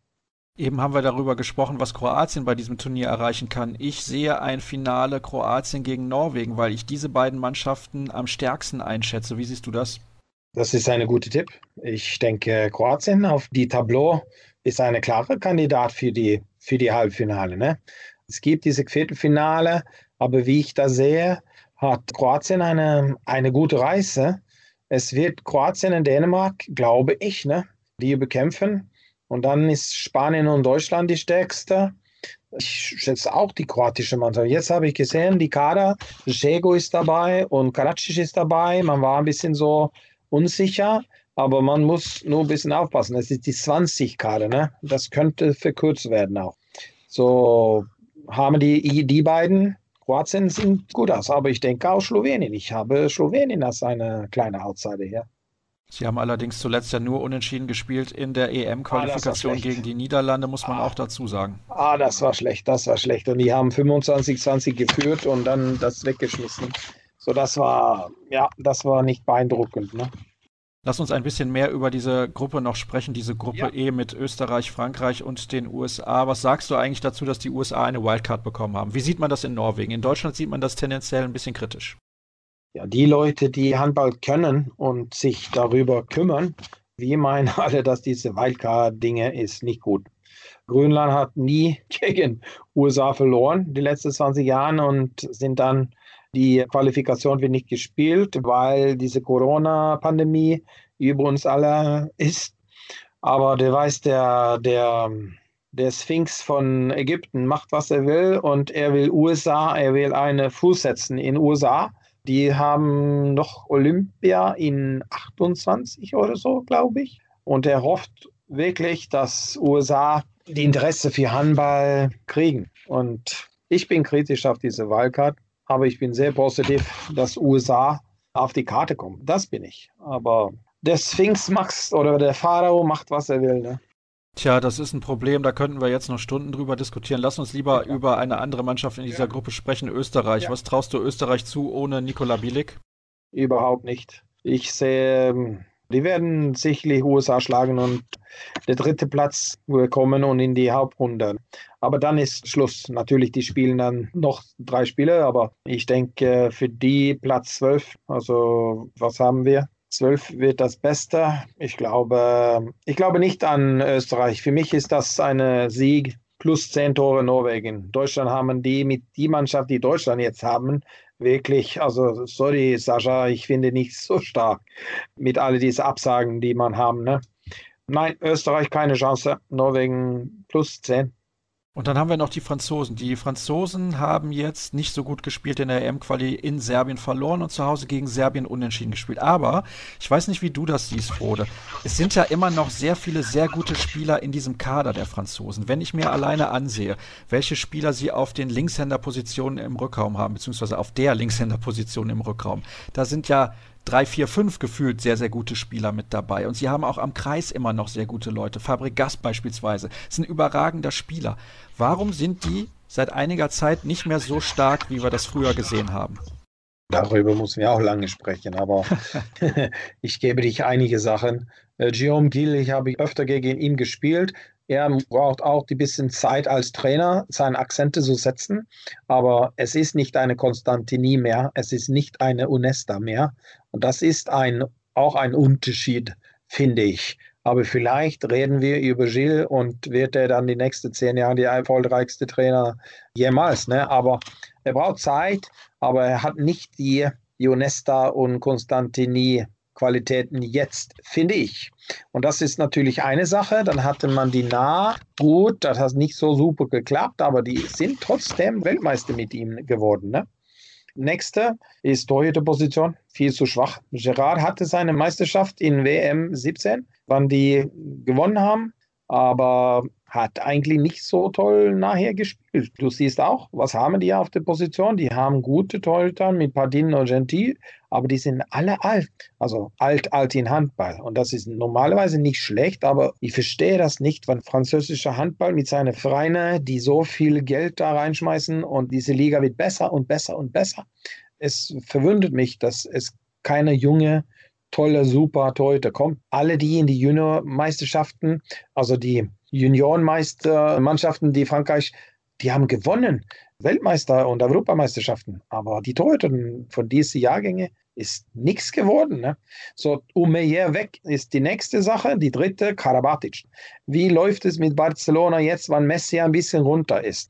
Trotzdem ist er immer noch der beste Spieler. Karabatic ist der beste Handballer jemals. Abwehr, Angriff, alles. Ein Leader. Das hat man nicht mehr. Er ist weg. Dann hatte man Narziss und bla bla bla. Ich finde, wie du gesagt, halb rechts super, Kreisläufer super, außen nicht schlechter als die anderen, aber Rückraum links ist ein Problem, Brandy jetzt auch weg. Lagarde hat nicht so toll gespielt in Löwen und in Mitte Playmaker-Position, Claire ist ältere, hat auch nicht Akzente gesetzt. Fehlt für mich viel in diese französische Meisterschaft. Ein Leader, der Playmaker, Torhüter, Rückraum links, eine Zusammenstellung. Ich glaube nicht so viel an Frankreich. Ich denke, die brauchen einige Jahre wieder zurückzukommen, weil diese Les Expert-Wechsel, also das habe ich nicht geschafft. Noch nicht. Kannst du dir vorstellen, wenn man sieht, aus der Gruppe F kommen ja dann Portugal und Island mit dazu, also zwei starke Mannschaften, dass Frankreich gar nicht ins Viertelfinale ja. kommt? Ich glaube das. Ich glaube, Frankreich wird Probleme. Die verlieren erstes Spiel gegen Norwegen, dann gewinnen die beiden nächste vielleicht.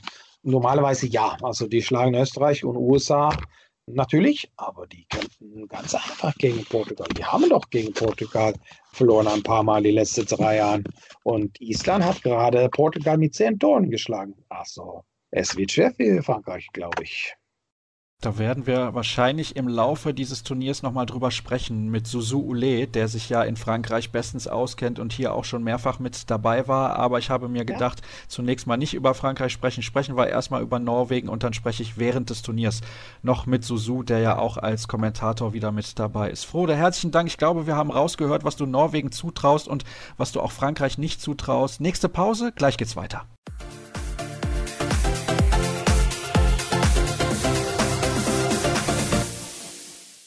Die nächste Gruppe, mit der wir uns beschäftigen, ist die Gruppe F mit Portugal, mit Island, Algerien und Marokko, also Europa und Nordafrika gemischt. Sehr, sehr spannend und interessant. Ich glaube, die Favoriten sind relativ eindeutig und zu Beginn habe ich es ja gesagt, ich glaube, Portugal wird sehr, sehr weit kommen. Da ich aber keinen ehemaligen portugiesischen Nationalspieler kenne, der Deutsch spricht, habe ich mich für einen Isländer entschieden. Er war schon mal in der Vergangenheit bei uns zu Gast, hat in Deutschland gespielt und ist mittlerweile der Sport Sportchef des isländischen Staatsfernsehens. Einar Örn Jonsson ist in der Leitung. Ich grüße dich. Hallo. Hallo. Wie geht es dir? Du hast ja gerade eben einen Sieg deiner isländischen Mannschaft gegen Portugal gesehen. Da stand nämlich am Sonntagnachmittag das Rückspiel in der EM-Qualifikation an. Ja, genau. Komische Lage. Wir spielen zweimal gegen, gegen Portugal in der EM-Quali-Gruppe und dann gleich am, am Donnerstag wieder bei, bei der WM. Dreimal in drei verschiedene Länder innerhalb von, von acht Tagen. Aber das Spiel heute war, war stark von, von Islands Seite. Es gab eine Zwei-Tore-Niederlage in Portugal, ich glaube 24 zu 26. Du kannst mich gerne korrigieren, wenn das nicht stimmt, aber heute, das muss man wirklich sagen, da hat Portugal in der ersten Halbzeit sehr gut gespielt, dann am Ende haben sie ein paar Fehler gemacht, dann war es ein knappes Ergebnis zur Halbzeit, aber in der zweiten Halbzeit Island wirklich überragend. Ja, zweite Halbzeit war ja die beste Halbzeit, die ich in langer Zeit von Island gesehen habe. Die Abwehr stand gut, Torhüter war überragend und wenn es so ist, dann, dann bekommen wir reihenweise Gegenstöße und ja, Island hat einfach, einfach richtig, richtig gut gespielt und mit neun Toren gegen Portugal zu gewinnen, ist schon mal ja, ein Statement. Ist das für dich eine Überraschung, dass Island so gut spielen kann? Äh, ja und nein. Weil von Spieler her können wir das. Wir haben wirklich gute Spieler, auch viele viele junge Spieler, aber richtig gute Handballspieler. Aber als Mannschaft war ich überrascht, dass die so weit sind, weil wir haben seit letztem Januar gar nicht mehr gespielt. Einmal haben wir gegen Litauen in der EM-Quali gespielt, aber das war's.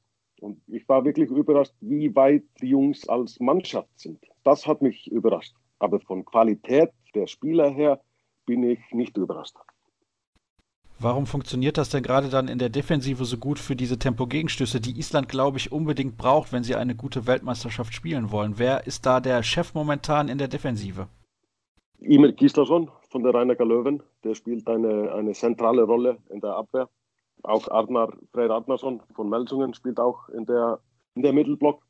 Und dann haben wir auch die auf der Halbposition in der Abwehr haben wir auch richtig gute, gute Jungs die, die es richtig gut machen. Sie sind aggressiv, wir spielen relativ offensive 6-0, die eigentlich nicht mehr dann 6-0 ist, so eher eine 5-1-Abwehr, aber heißt offiziell 6-0.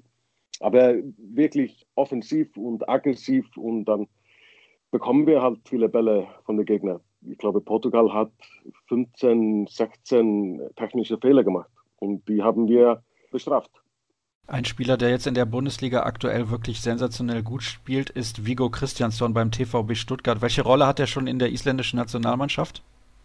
Immer größer, immer größer. Sein erstes Turnier war, war letztes Jahr in Schweden. Da hat er wirklich gute Spiele gespielt.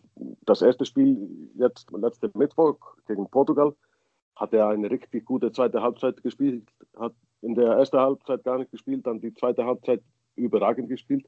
Hat heute angefangen, das erste Tor gemacht, aber dann ging unser Angriffsspiel in der ersten Halbzeit schlecht. Und Vico hat in der zweiten Halbzeit dann nicht mehr gespielt. Und Oma Magnusson von Magdeburg hat dann auf seine Position in der zweiten Halbzeit überragend gespielt. Überragend, wirklich überragend.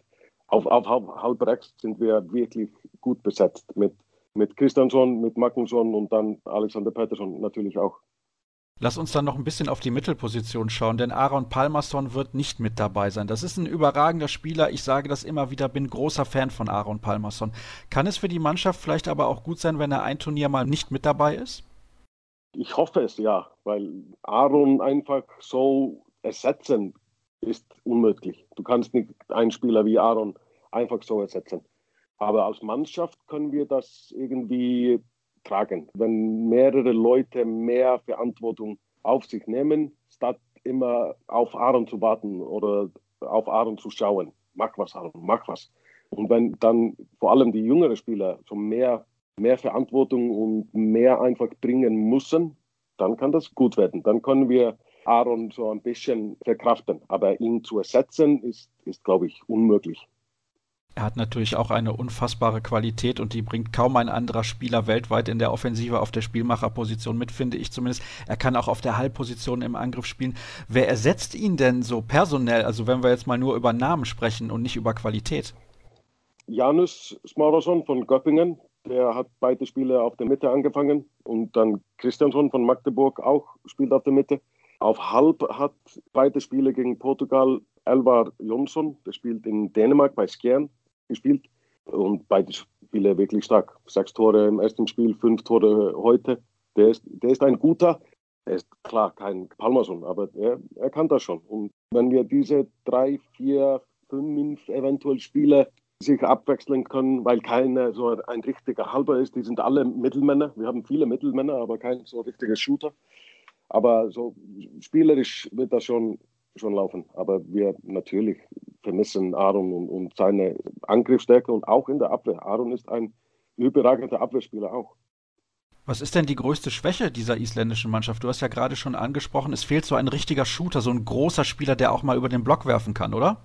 Ja, das, das ist eigentlich das, was wir vermissen. Wir haben keinen Spieler, der aus 10 Meter einfach einen, einen reinhaut. Da haben wir keine, keine Spieler. Torhüterposition war immer so ein bisschen problematisch, obwohl die zweite Halbzeit heute war, war gut. Die zweite Halbzeit am Mittwoch war, war auch gut, aber wir brauchen halt einen Torwart, der fast immer seine Leistung bringt, der fast immer 35 Prozent die Bälle hält. Das haben wir im Moment nicht. Wir haben einen richtig, richtig interessanten 20-Jähriger, der in Dänemark spielt bei GOG. Aber der ist halt 20 und es dauert ein bisschen. Aber Torhüterposition ist immer ein bisschen problematisch bei uns. Und jetzt auch, wenn wir unerwartete Tore aus dem Rückraum brauchen, dann haben wir keinen kein Shooter aus, aus der Distanz. Du kannst natürlich jetzt nach diesen beiden Spielen gegen Portugal auch die portugiesische Mannschaft gut einschätzen und über die wollen wir natürlich auch kurz sprechen. Was glaubst du, wie gut ist Portugal wirklich nach dieser klaren Niederlage jetzt heute auf Island? Ja, ich glaube, man sollte nicht, nicht zu viel auf diese Niederlage heute schauen. Es ging einfach gar nicht in der zweiten Halbzeit bei, bei Portugal. Ich schaue lieber auf das Spiel am Mittwoch und die erste Halbzeit heute und, und die Portugiesen sind, die sind richtig stark. Die haben eine wirklich ausgeglichene Mannschaft. Die haben 15, 16 Spieler, die alle so auf ähnlichem Niveau sind. Links außen, rechts außen, vier gute Außenspieler. Am Kreis haben sie natürlich unheimlich starke, kräftige Spieler wie Borges und viele mehr, Frage von Barcelona. André Gomez spielt natürlich mit, auch jetzt. Der war, er hat sich bei der EM verletzt, aber der ist ein richtig interessanter Spieler auf halblinks. Rui Silva auf der Mitte und so weiter und so weiter, Quintana im Tor, die sind, die sind richtig stark. Und wenn, wenn Portugal einen Lauf hat, dann sind sie wirklich schwer zu stoppen. Und dann spielen sie halt auch 7 gegen 6, wenn sie es brauchen. Das spielt keine Mannschaft der Welt besser als Portugal. Portugal ist richtig stark. Und ich traue Portugal etwas zu bei diesem Turnier. Obwohl wir natürlich am Donnerstag Portugal schlagen, aber sie kommen weiter mit uns in der Hauptrunde. Und dann dann werden wir schauen. das das habe ich mir fast gedacht, dass du das jetzt sagst, dass ihr am Donnerstag dann Portugal schlagen werdet. Das ist natürlich ein richtiger Kracher direkt zum Auftakt. Ist eigentlich schade, dass nicht vorher erst noch die Spiele gegen Algerien und Marokko stattfinden. Ich glaube, über diese beiden Mannschaften müssen wir nicht allzu sehr sprechen. Du hast jetzt gerade dieses 7 gegen 6 von Portugal schon angesprochen. Das ist eine große Stärke dieser Mannschaft. Es kann aber auch eine Schwäche sein. Heute war, war es eine klare Schwäche. Portugal hat mit fünf Toren geführt. Dann haben sie probiert, sieben gegen sechs, fünfmal den Ball weggehauen und wir haben fünf Tore am Stück aus oder ins leere Tor geschossen. Aber normalerweise, wenn Portugal sieben gegen sechs spielt, dann spielen sie es richtig gut. Man hat es gesehen bei der EM, man sieht auch, wenn Porto es in der Champions League spielt, da spielt eigentlich keine Mannschaft der Welt besser. Mit Rui Silva und Magalhães spielt dann meistens auf halb links, wenn sie 7 gegen 6 spielen. Und das, das spielen sie einfach unheimlich gut. Sie haben natürlich auch die beiden Kreisläufer, die mit ihrer Physis da die ganzen Sperren stellen können. Das ist für jede Abwehr der Welt sehr, sehr schwer zu verteidigen. Und um diese Sperren muss man auch erstmal rumkommen. Wenn man diese Spieler sieht, diese Kreisläufer, die sind wirklich richtig, richtig stark. Es gibt ja dann Duelle mit den Mannschaften aus der Gruppe E. Also sehr wahrscheinlich, also nicht sehr wahrscheinlich, Norwegen und Frankreich werden weiterkommen und auch Österreich, glauben wir, wird die Hauptrunde erreichen. Was denkst du denn, ist dann für Island drin gegen diese Gegner? Ja, von, von Österreich habe ich wenig gesehen, außer halt nur die, die Resultate gegen Deutschland. Und Deutschland hat klar hoch, zweimal hoch gewonnen. Und von daher würde ich sagen, Island sollte gegen Österreich gewinnen. Norwegen wird schwer. Die Norweger sind, sind stark. Die haben gestern Dänemark geschlagen. Und ich glaube, Norwegen will unbedingt die Goldmedaille holen. Einfach. Es gibt kein Bronze oder Silber mehr für, für Norwegen. Jetzt wollen sie Gold haben. Die Franzosen haben mich überrascht gegen Serbien. So, was ich gelesen habe, so lustlos und irgendwie funktioniert es nicht beim Frankreich, obwohl Frankreich schon immer eine Turniermannschaft ist. Wir haben auch schon vorher in solche Quali-Spielen wie gegen Serbien, haben sie auch verloren. Aber wenn es um einen Titel geht, dann kommt eine komplett andere französische Mannschaft.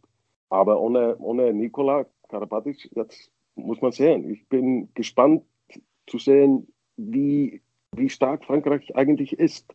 Weil einmal gegen Serbien zu verlieren und dann unentschieden spielen, ist eigentlich kein Statement von Frankreich. Aber ich erwarte ein stärkeres Frankreich bei der WM als in diese zwei, zwei Quali-Spielen.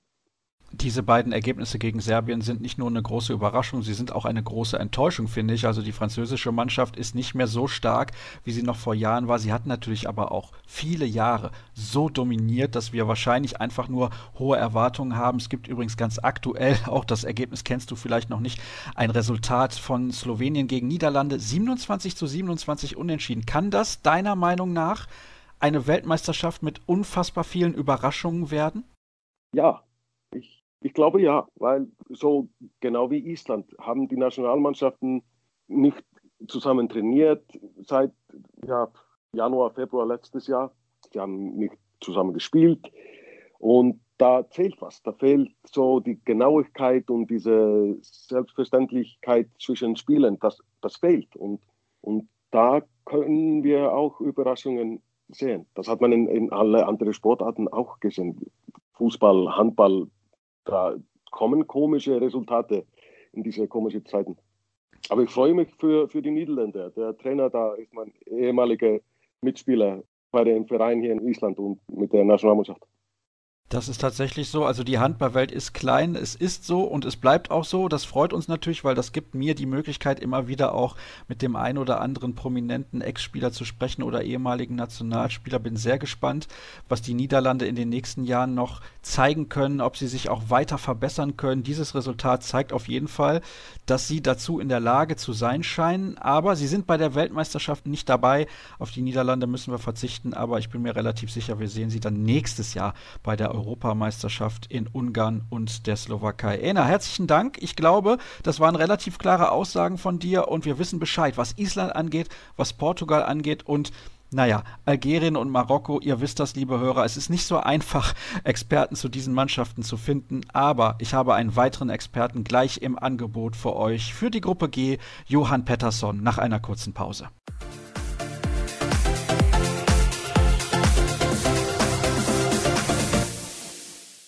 Der Blick in die Gruppe H. Nein, ich glaube, es ist die Gruppe G. Da muss ich jetzt nochmal nachschauen, dass ich mich nicht vertue. Genauso ist es. Die Gruppe G ist der nächste, den wir werfen wollen. Mit der schwedischen Mannschaft, mit Ägypten, Tschechien und Chile.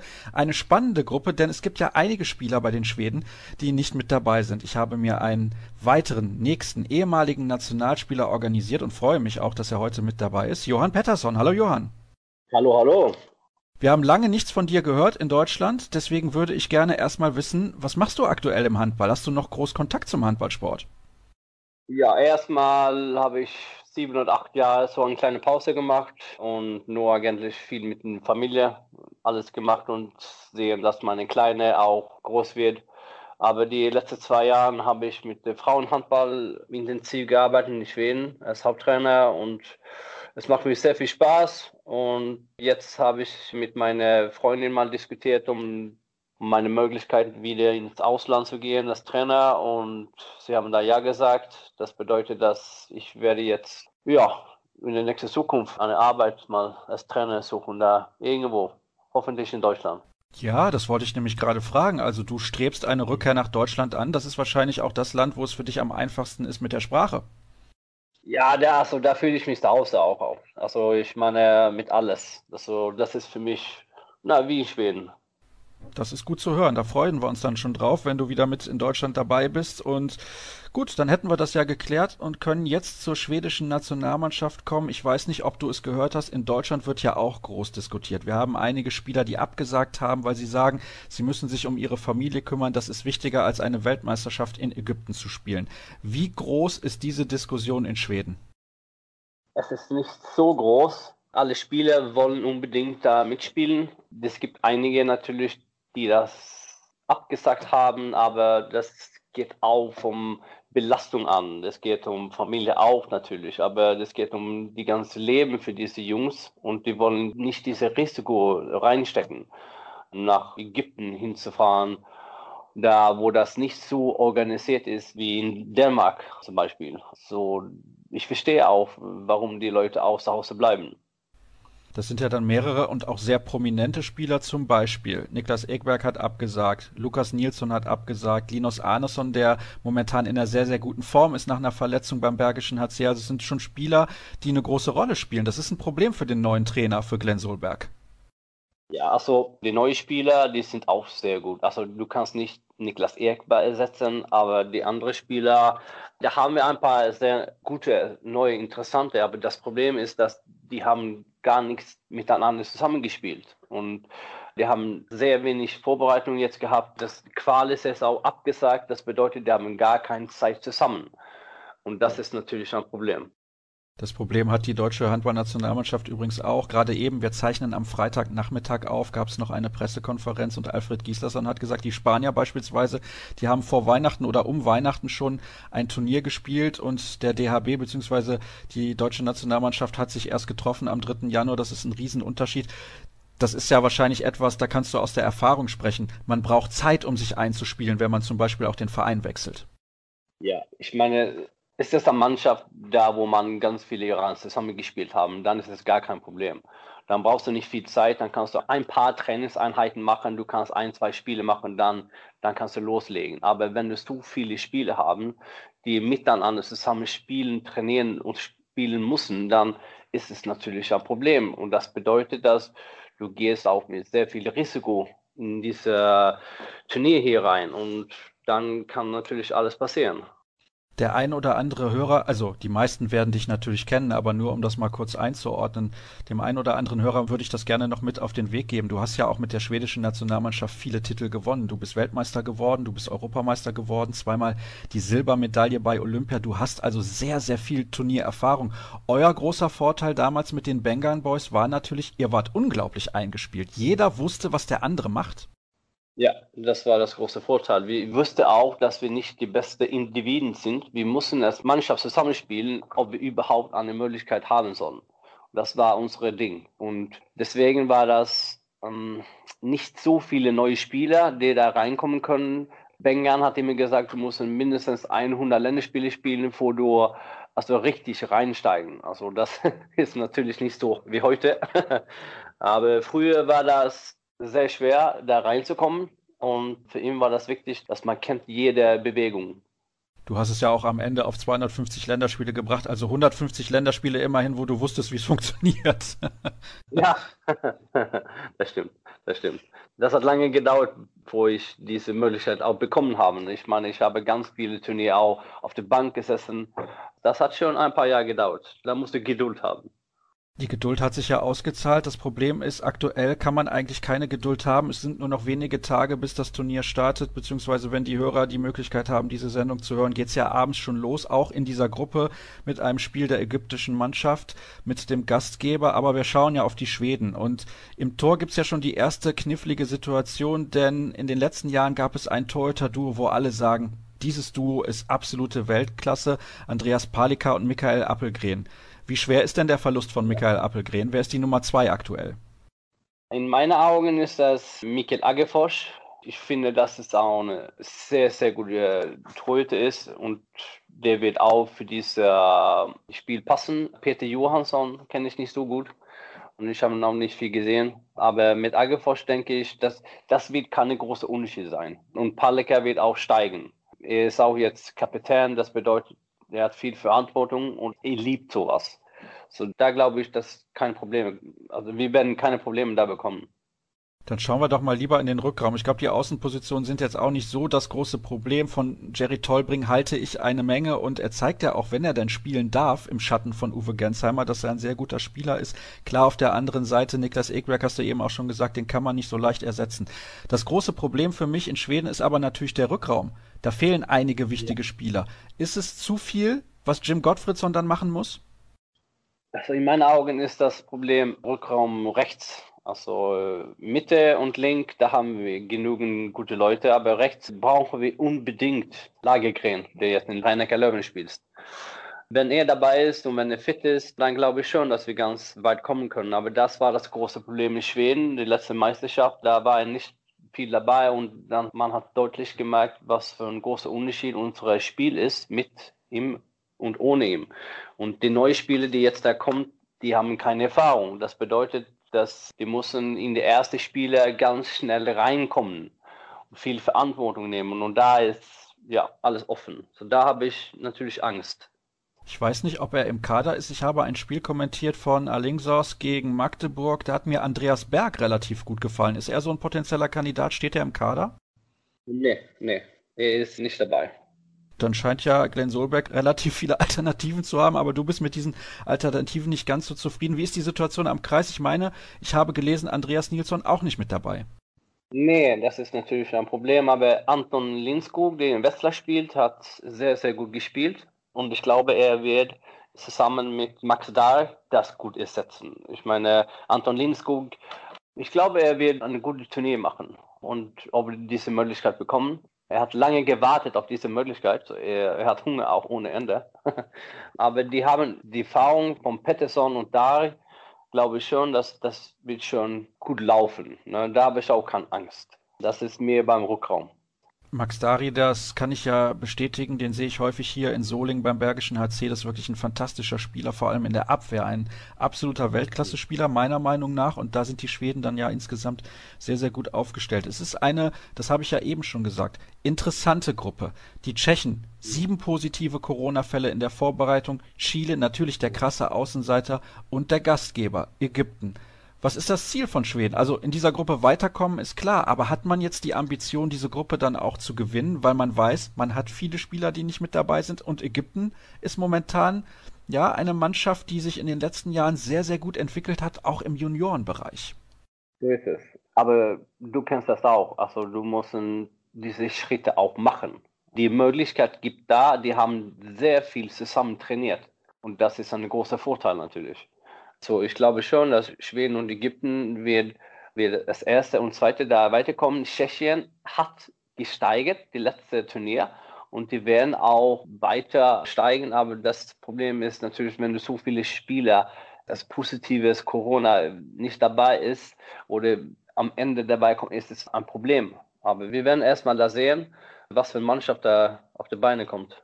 Das ist das große Problem. Das können wir jetzt natürlich noch nicht beantworten, wenn wir miteinander sprechen. Was passiert in den nächsten zwei, drei, vier Tagen, liebe Hörer? Es tut mir leid. Ich muss natürlich irgendwann anfangen, die Vorschau-Sendung aufzunehmen, aber bis zum letzten Zeitpunkt kann ich damit wirklich nicht warten, denn die Sendung ist ja auch ein bisschen länger. Das wisst ihr, ganz klassisch die Vorschau-Sendung und ihr müsst ja auch ein bisschen Zeit haben, dann auch noch reinzuhören, bevor die WM so richtig durchstartet. Also wie gesagt, das Eröffnungsspiel am 13. Januar Ägypten gegen Chile und da sind wir uns einig, Johann, Ägypten wird dieses Spiel wahrscheinlich relativ locker gewinnen. Du hast gerade schon gesagt, sie haben den Vorteil, dass sie viel miteinander trainieren. Wir kennen diese Spieler eigentlich kaum. Es gibt keine prominenten ägyptischen Spieler. Nee, aber die, also die, die werden, also ich bin 100% sicher, zusammen mit den Chiris und alles, die werden eine gute Turnier machen. Da bin ich völlig sicher. Deswegen, die wollen auch Zuschauer dabei haben, weil das ist dann besser für die Mannschaft. So, ich verstehe, dass wir wollen versuchen, da als Zuschauer reinzudrücken. Und die haben auch ganz lange auf diese Möglichkeit gewartet. Und keine andere Mannschaft wollen, dass Zuschauer dabei sind, weil das ist eigentlich ganz unvernünftig in diesem Zeitpunkt, wie es so ist. Aber wir werden erstmal sehen, was da passiert. Aber das ist, ja, das ist alles offen, aber ich glaube schon, dass Ägypten werden bestimmt weiterkommen zum Viertelfinale. Und wenn es so weit ist, dann glaube ich, dass wir auch alle Möglichkeiten haben, da um Halbfinale zu kommen.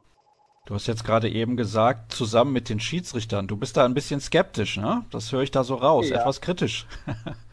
ja, alte Erfahrung. Und ich meine, der IHF-Chef, das ist seine Heimat und wir haben alle das Turnier in Katar gesehen. Ich wollte das nicht so vergleichen, aber das war echt nicht witzig, wenn man die Chiris mal anguckt, was die da geleistet haben. So, ich hoffe, dass es dieses Turnier besser wird. Das hoffen wir natürlich alle. Und zum Abschluss würde ich gerne noch von dir wissen, hast du so ein, zwei Spieler in der schwedischen Mannschaft, die wir wahrscheinlich in Deutschland noch nicht so kennen, wo du sagst, die könnten ein sehr, sehr gutes Turnier spielen?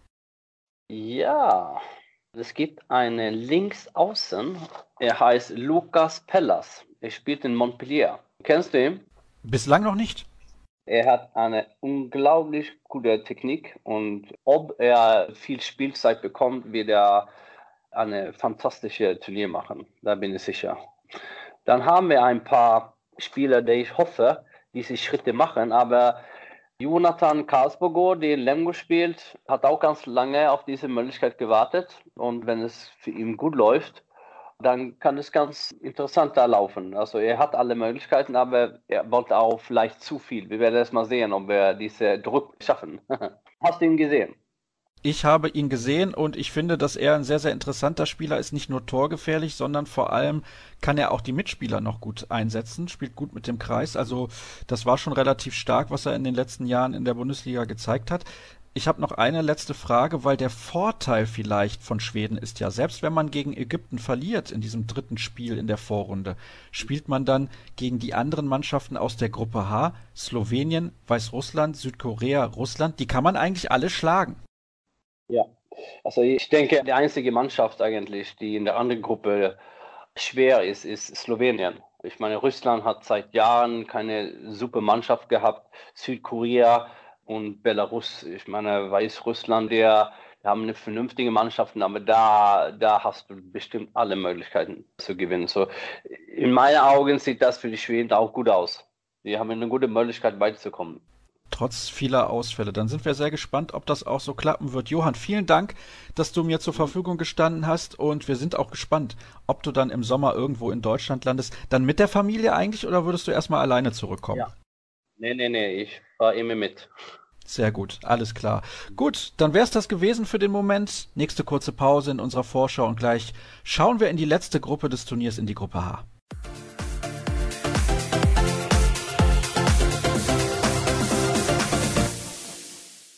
Eine Gruppe haben wir noch, über die wir sprechen wollen. Das ist die Gruppe H mit Slowenien, Weißrussland, Südkorea und Russland. Und in dieser Gruppe, das kann ich euch sagen, liebe Hörer, war es nicht so leicht, jemanden zu finden, der Deutsch spricht und ein ehemaliger Nationalspieler ist. Aber ich habe jemanden gefunden und ich bin sehr glücklich darüber. Er ist nämlich ein bisschen auch so ein Held meiner Jugend. Als ich angefangen habe, Handball zu gucken, war er schon in der Bundesliga und einer der Topstars. Oleg Kuleschow ist zugeschaltet. Hallo Oleg, wie geht es dir? Hallo, gut. Läuft alles okay, super. Ich freue mich sehr, dass ich auf Deutsch sprechen kann oder darf. Wann warst du denn überhaupt das letzte Mal in Deutschland? Das hast du mir zwar eben schon gesagt, aber du warst ja auch Trainer in Springe.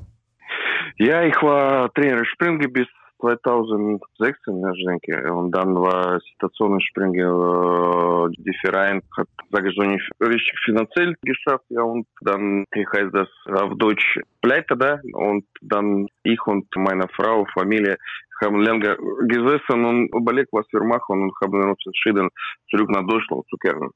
Dann bist du in Krasnodar gewesen und zuletzt bei ZSKA Moskau. Und wir haben das in Deutschland mitbekommen. Du bist nicht mehr Trainer bei ZSKA Moskau, sondern das ist jetzt Velimir Petkovic. Warum? War der Verein nicht zufrieden mit dir?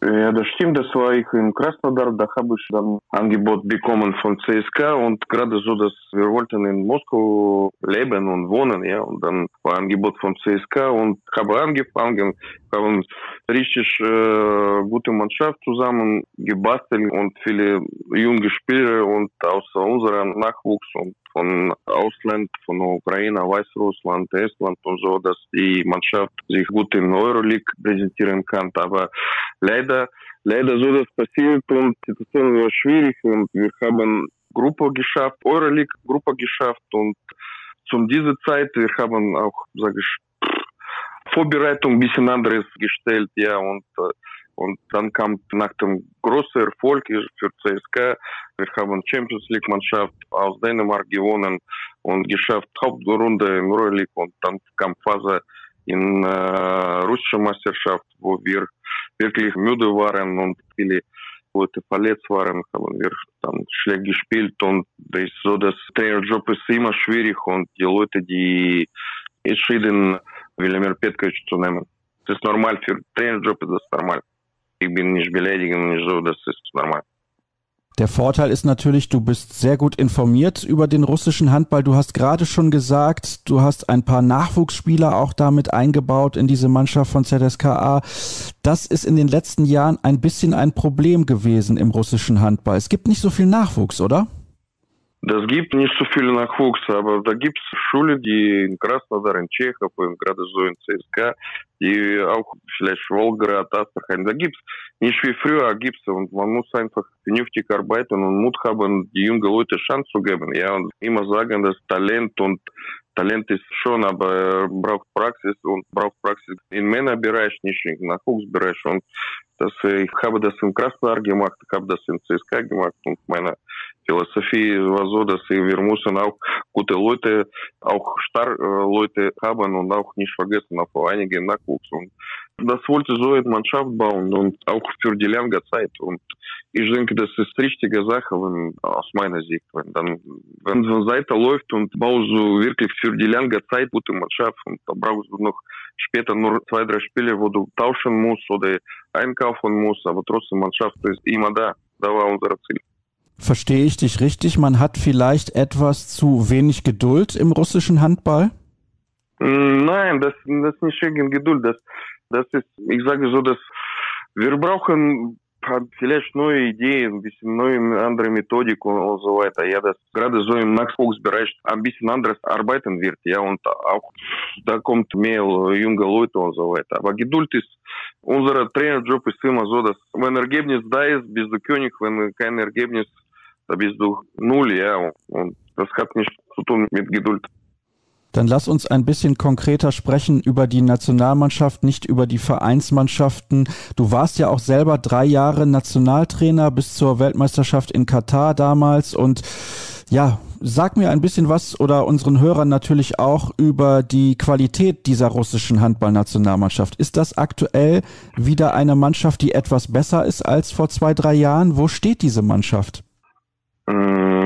Da kann ich nicht vergleichen. Aus meiner Zeit, ich denke, da haben wir Mannschaft und na klar, wo, wo waren kein Topspieler oder so, aber mit diesen Leuten kann man auch gute Ergebnisse schaffen. Und jetzt ist so, dass es einige Leute haben aufgehört und trotzdem haben wir Leute, die auch mit Champions League Erfahrung, mit Euroleague Erfahrung, mit Bundesliga Erfahrung, spielen einige in Frankreich, vielleicht nicht Top-Mannschaften, aber das ist schon recht, so dass in jetzt im gerade so WM ein, gutes Ergebnis zu schaffen. Ja, und haben wir auch jetzt eine Erfahrung der Trainer geholt, ja, gerade so aus Bundesliga, wo hat in Berlin lange Zeit gearbeitet, in Göppingen und dann gerade so, ich denke, das war richtige Entscheidung von der Russischen Föderation, neu, wenn man so sagen darf, neu Blut zu holen, ja, mit großer Erfahrung und jetzt mal gucken, was hat alles, hat Leute, hat Zeit, Bedingungen, Mannschaft zu trainieren, Freundschaftsspiele gehabt, ja, und gerade so, hat alles in der Hand, um das gute Ergebnis zu schaffen, ja. Ich denke, aus meiner Sicht hat er alles. Wie sieht es denn eigentlich aus mit den Spielern? Bekannte Spieler, die wir kennen, sind zum Beispiel Timur Dibirov und Daniel Shishkarev. Sind die beide mit dabei? Können die spielen? Dibirov nicht dabei und Shishkarev ist dabei. Ich denke, да, есть много Хабиканта, Дмитрий Житников, Аукхаус Бундеслига, Азат Валиулин, Хабышев, Гизейн, Менвайм, турнир in Москву, я, да, есть даже Шпиллер фон Бундеслига. Sonst ist par Leute, die in Frankreich spielen, Kudinov, Васильев, viele Leute aus Tschechien, die auch schon längere Zeit Champions League spielen, jetzt Euroleague spielen. Ja, zwei Leute oder einige Leute aus CSKA, Киреев, so bekannt auch Name der Leute, die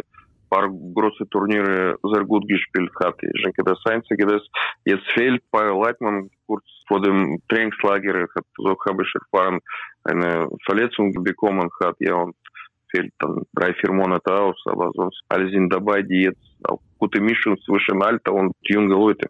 Also ein paar Leute auch 2000 Baujahre, wo die auch in Junioren gespielt haben, körperlich auch bereit schon im Männerbereich zu spielen. Das ist, sonst. Wir sind keine Nummer eins jetzt im Handball, aber noch einmal, russische Mannschaft hat alles für unsere Situation ein, ein gutes Ergebnis zu schaffen. Ein Spieler, den habe ich in den letzten Jahren immer wieder verfolgt. Leider hat seine Karriere so einen kleinen Knick bekommen, weil er regelmäßig verletzt war. Aber du kennst ihn, Alexander Dereven. Ist er mit dabei und was hältst du von diesem Spieler? Weil ich glaube, er hat eigentlich so viel Potenzial, er konnte das nie richtig zeigen.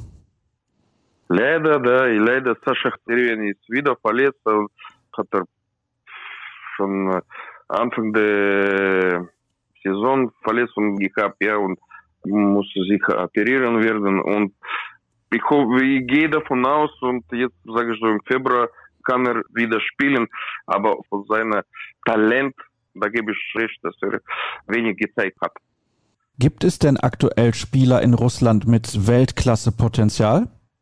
Na, schwierig zu sagen. Wir haben ein paar Leute, die, die auch groß werden können, wie Mark Kasarotov von Voraussetzungen, von von seinem Spiel sieht gut aus, ja, dann ist 1999 Baujahr, ja, und dann wir haben auch ein paar Leute, die in Brest spielen, Santalov, Skurinski, die sind 94, 96 Baujahre. Die haben Potenzial, ich sage so, dass vielleicht nicht so Top-Spieler werden, aber die haben wirklich alles Talent und so weiter, dass die gute Rolle im Welthandball spielen oder zeigen, wenn man so sagen darf. Gibt es ein offizielles Ziel eigentlich von der russischen Nationalmannschaft? Also diese Gruppe Slowenien, glaube ich, das ist eine sehr starke Mannschaft. Weißrussland könnte ein Spiel 50-50 sein, aber gegen Südkorea muss man natürlich gewinnen.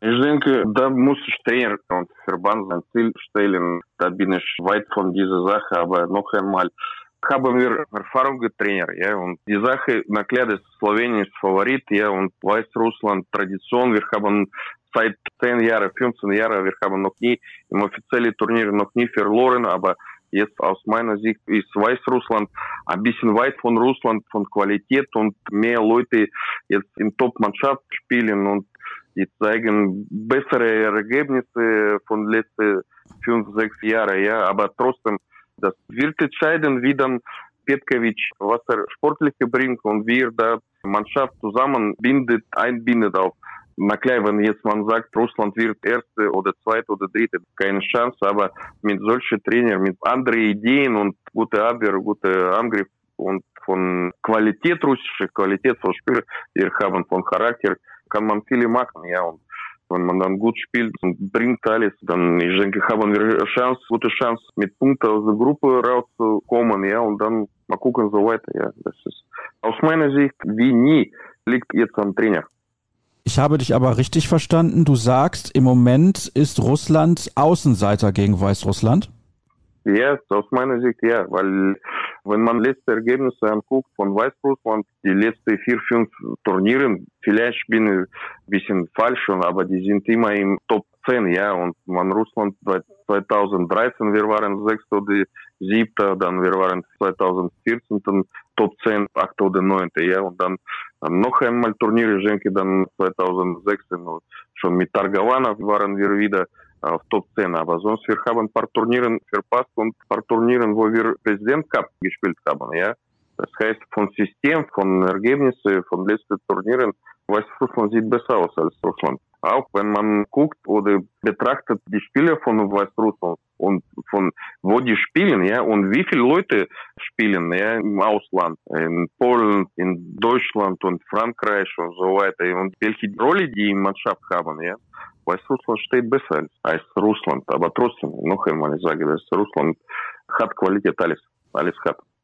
Dann sind wir sehr gespannt, ob es reicht zum Sieg gegen den Rivalen, sage ich jetzt mal, Weißrussland. Das ist ja mit Sicherheit so eine kleine Rivalität und Slowenien ist in dieser Gruppe auch der große Favorit. Stimmst du mir dazu, weil Slowenien hat wirklich eine sehr gute Mannschaft?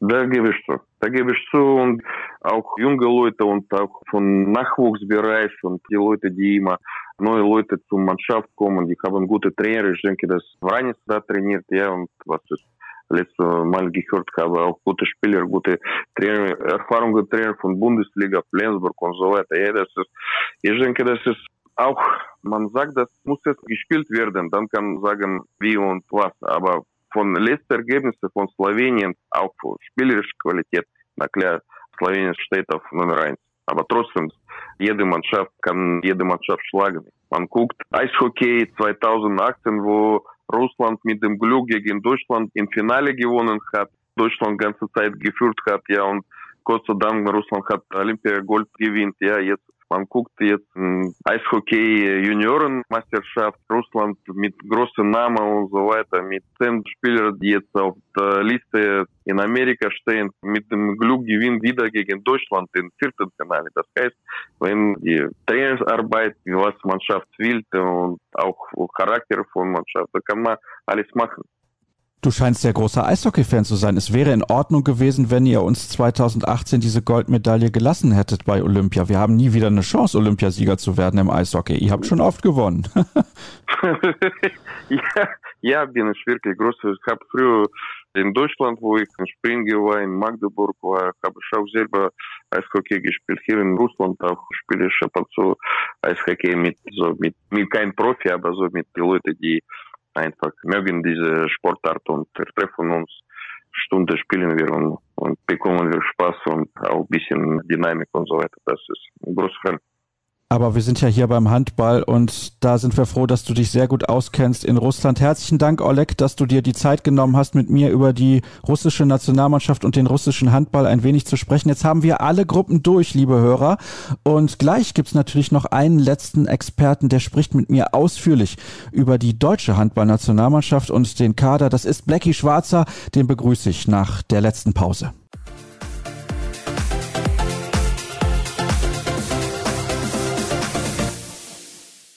Bislang hatten wir in dieser Sendung zu Gast 1219 Länderspiele, drei Weltmeistertitel, vier Europameistertitel und einen Olympiasieg.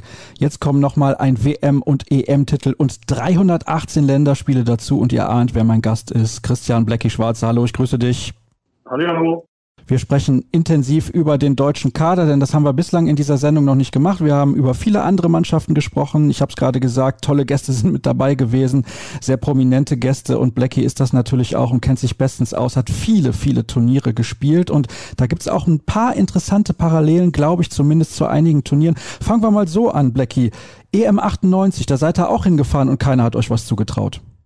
Ja, kann man so sagen, weil die letzte Medaille war ja schon ein paar Jährchen her gewesen, die Deutschland gewonnen hatte, damals da in Dänemark.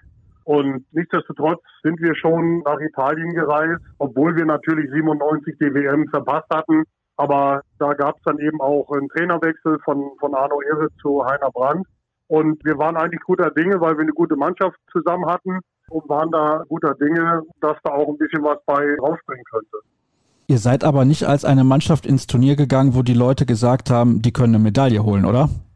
Nee, das, das auf gar keinen Fall. Dafür war einfach ja auch die Enttäuschung vom Jahr davor, 97, diese Qualifikation für Japan verpasst zu haben, war diese Enttäuschung einfach auch zu groß gewesen.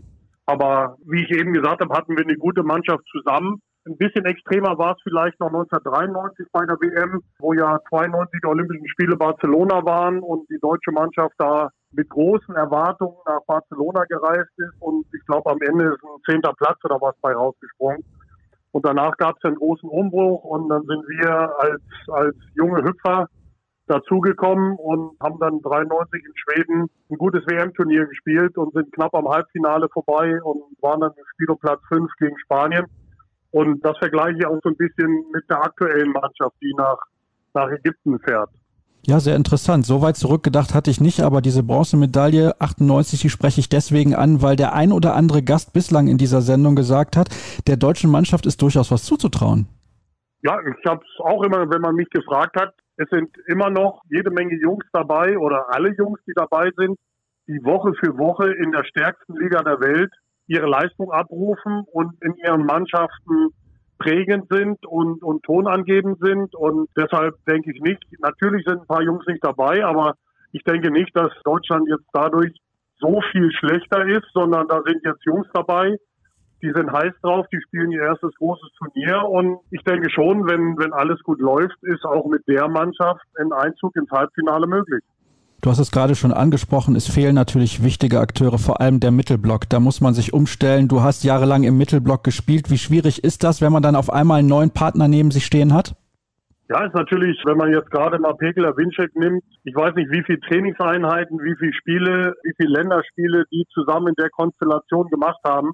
Und man hat ja unlängst beim Champions League Final vorgesehen, wie gut die beiden sich oder im Endeffekt blind verstehen.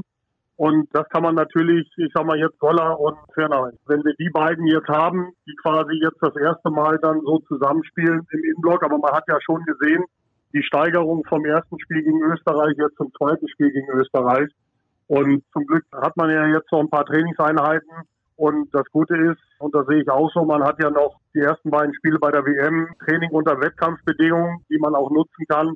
Insofern mit der Erfahrung, die Alfred hat, kann das schon ganz gut funktionieren. Ich glaube, ein Vorteil ist auch, ich weiß nicht, ob du mir dazu stimmst, im Falle von Sebastian Firnhaber zum Beispiel, der kennt natürlich Alfred Gislason noch aus seiner Zeit beim THW Kiel und es fällt auch auf, Gislason setzt auf Größe. Er hat einen Christian Dissinger zurückgeholt in den Nationalmannschaftskader. Er lässt teilweise Fabian Böhm jetzt in der 5-1 auf der Spitze spielen. Antonio Metzner, auch ein Neuling, auch relativ groß gewachsen. Also man sieht schon, wohin es geht bei Alfred Gislason. Ja, das war ja nicht nur bei Alfred Gislason, das war ja schon immer so, dass eine gewisse Größe beim Handball ja von Vorteil sein kann. Und deshalb, ja, ich sag mal so, Firnhaber kennt halt die Anweisung von Alfred und deshalb ist er auch für ihn oder für Alfred auch so die Bezugsperson in der Abwehr, weil die beiden eben im Verein schon zusammengearbeitet haben und sich schon sehr gut kennen. Und das sieht man jetzt eben auch in der Zusammenarbeit, dass das schon ganz gut funktioniert. Das ist in der Tat so. Ich war auch sehr beeindruckt. Sebastian Förnerhaber hat mir den beiden Länderspielen gegen Österreich sehr, sehr gut gefallen. Von ihm verspreche ich mir eine Menge und ich glaube, damit bin ich nicht alleine. Lass uns mal auf die einzelnen Positionen schauen in dieser Mannschaft. Wobei im Tor müssen wir, glaube ich, nicht groß diskutieren. Alfred Gislason hat sich festgelegt. Seine Nummer eins ist Andreas Wolf. Dahinter Johannes Bitter und Silvio Heinevetter. Wir müssen aber kurz, weil du natürlich auch sehr viel Erfahrung mitbringst, was auch so gute Stimmung in der Mannschaft angeht, darüber sprechen, was Andreas Wolf zuletzt gesagt hat, jetzt nochmal ganz aktuell am Montag im Kicker. Kannst du die Aussagen im Ansatz nachvollziehen oder sagst du, das kommt zu einem komplett falschen Zeitpunkt, das hätte er sich nicht erlauben dürfen? Also A muss man mal sagen, dass wir auf der Torhüterposition ein echtes Luxusproblem haben. Das heißt, da brauche ich mich eigentlich auch gar nicht festzulegen, wer jetzt eins, zwei oder drei ist. Für mich sind das dreimal die Nummer eins. Natürlich kann immer nur einer zur Zeit im, im Tor stehen. Aber das ist natürlich bei uns die absolute Paradeposition, aber schon über viele Jahre. Und da kann sich Alfred echt freuen, dass er drei so absolute Top-Torhüter hat. Ansonsten zu der anderen Geschichte, ja, denke ich mal, hätte man das auch von, von offizieller Seite des DABs im Vorfeld schon regeln können. Nur andererseits, wenn der Präsident schon, sag ich mal, da schon irgendwo Öl ins Feuer gießt und so Aussagen tätigt wie, wir sind wahrscheinlich die die sensibelste Nation, was das Thema anbelangt. Das hat für mich in der Situation gar nichts zu suchen, sondern man sollte sich jetzt aktuell auf das Sportliche konzentrieren. Und dann hat natürlich, und das hat Alfred auch gesagt, er hat so eine Aussage von Anni Wolf in der aktuellen Phase gar nichts zu suchen, ja, sondern man hätte sich im Vorfeld darauf einigen sollen und hätte sagen sollen, unsere Aussage zu dem Thema wird sein, wir respektieren die Entscheidung jedes Einzelnen und arbeiten mit denen, die jetzt da sind und dann hätte keiner mehr nachgefragt und alles wäre gut gewesen. Und so macht man jetzt unnötig irgendwo noch ein Fass auf und das hätte man sich durchaus schenken können. Glaubst du, das kann dem Teamgeist extrem schaden? Vielleicht schweißt es ja auch ein bisschen zusammen, weil jetzt irgendwie alle sagen, wir sind der klare Außenseiter bei diesem Turnier. Dann kommt noch so eine Aussage, niemand erwartet was von der Mannschaft, wir können alle befreit aufspielen. Also ich glaube, mit der aktuellen Mannschaft macht das gar nichts, weil das ja gar nicht die aktuelle Mannschaft betrifft.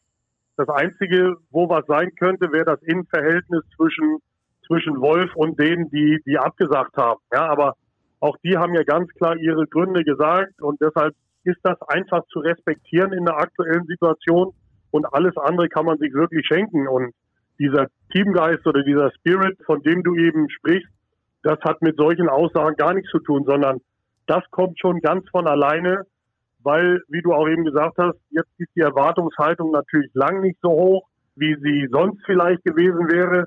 Aber Alfred Gislason ist lang genug im Geschäft und hat so viel Erfahrung, dass er weiß, mit der Situation umzugehen. Und wie man jetzt auch bei den beiden Spielen gesehen hat, trägt das auch schon Früchte, seine Zusammenarbeit mit der Mannschaft.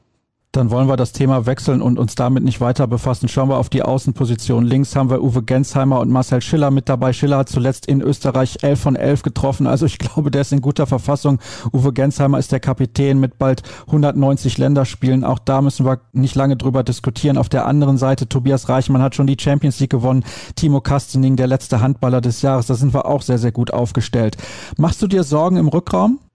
Ne, was soll ich sagen? Auch da haben wir genug Jungs dabei, die Woche für Woche in der Bundesliga oder auch in der Champions League oder im Europapokal zeigen, zu was sie imstande sind. Und das ist ja so wie es ist. Da sind auch Jungs dabei, die sind Europameister geworden und deshalb Sorgen will ich mir da nicht unbedingt machen.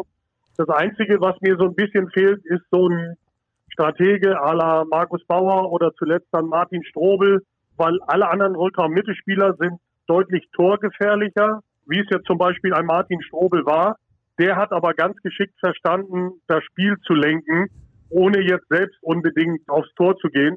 Und das ist halt in manchen Phasen mal wichtig, wenn es eng wird, dass da einer auf der Mitte steht, der strategisch denken kann. Und da ist jetzt, sage ich mal, der Einzige, der in der Zukunft das vielleicht richtig gut machen könnte, denke ich, ist der jüngste Spieler im Kader, Jogi Knorr.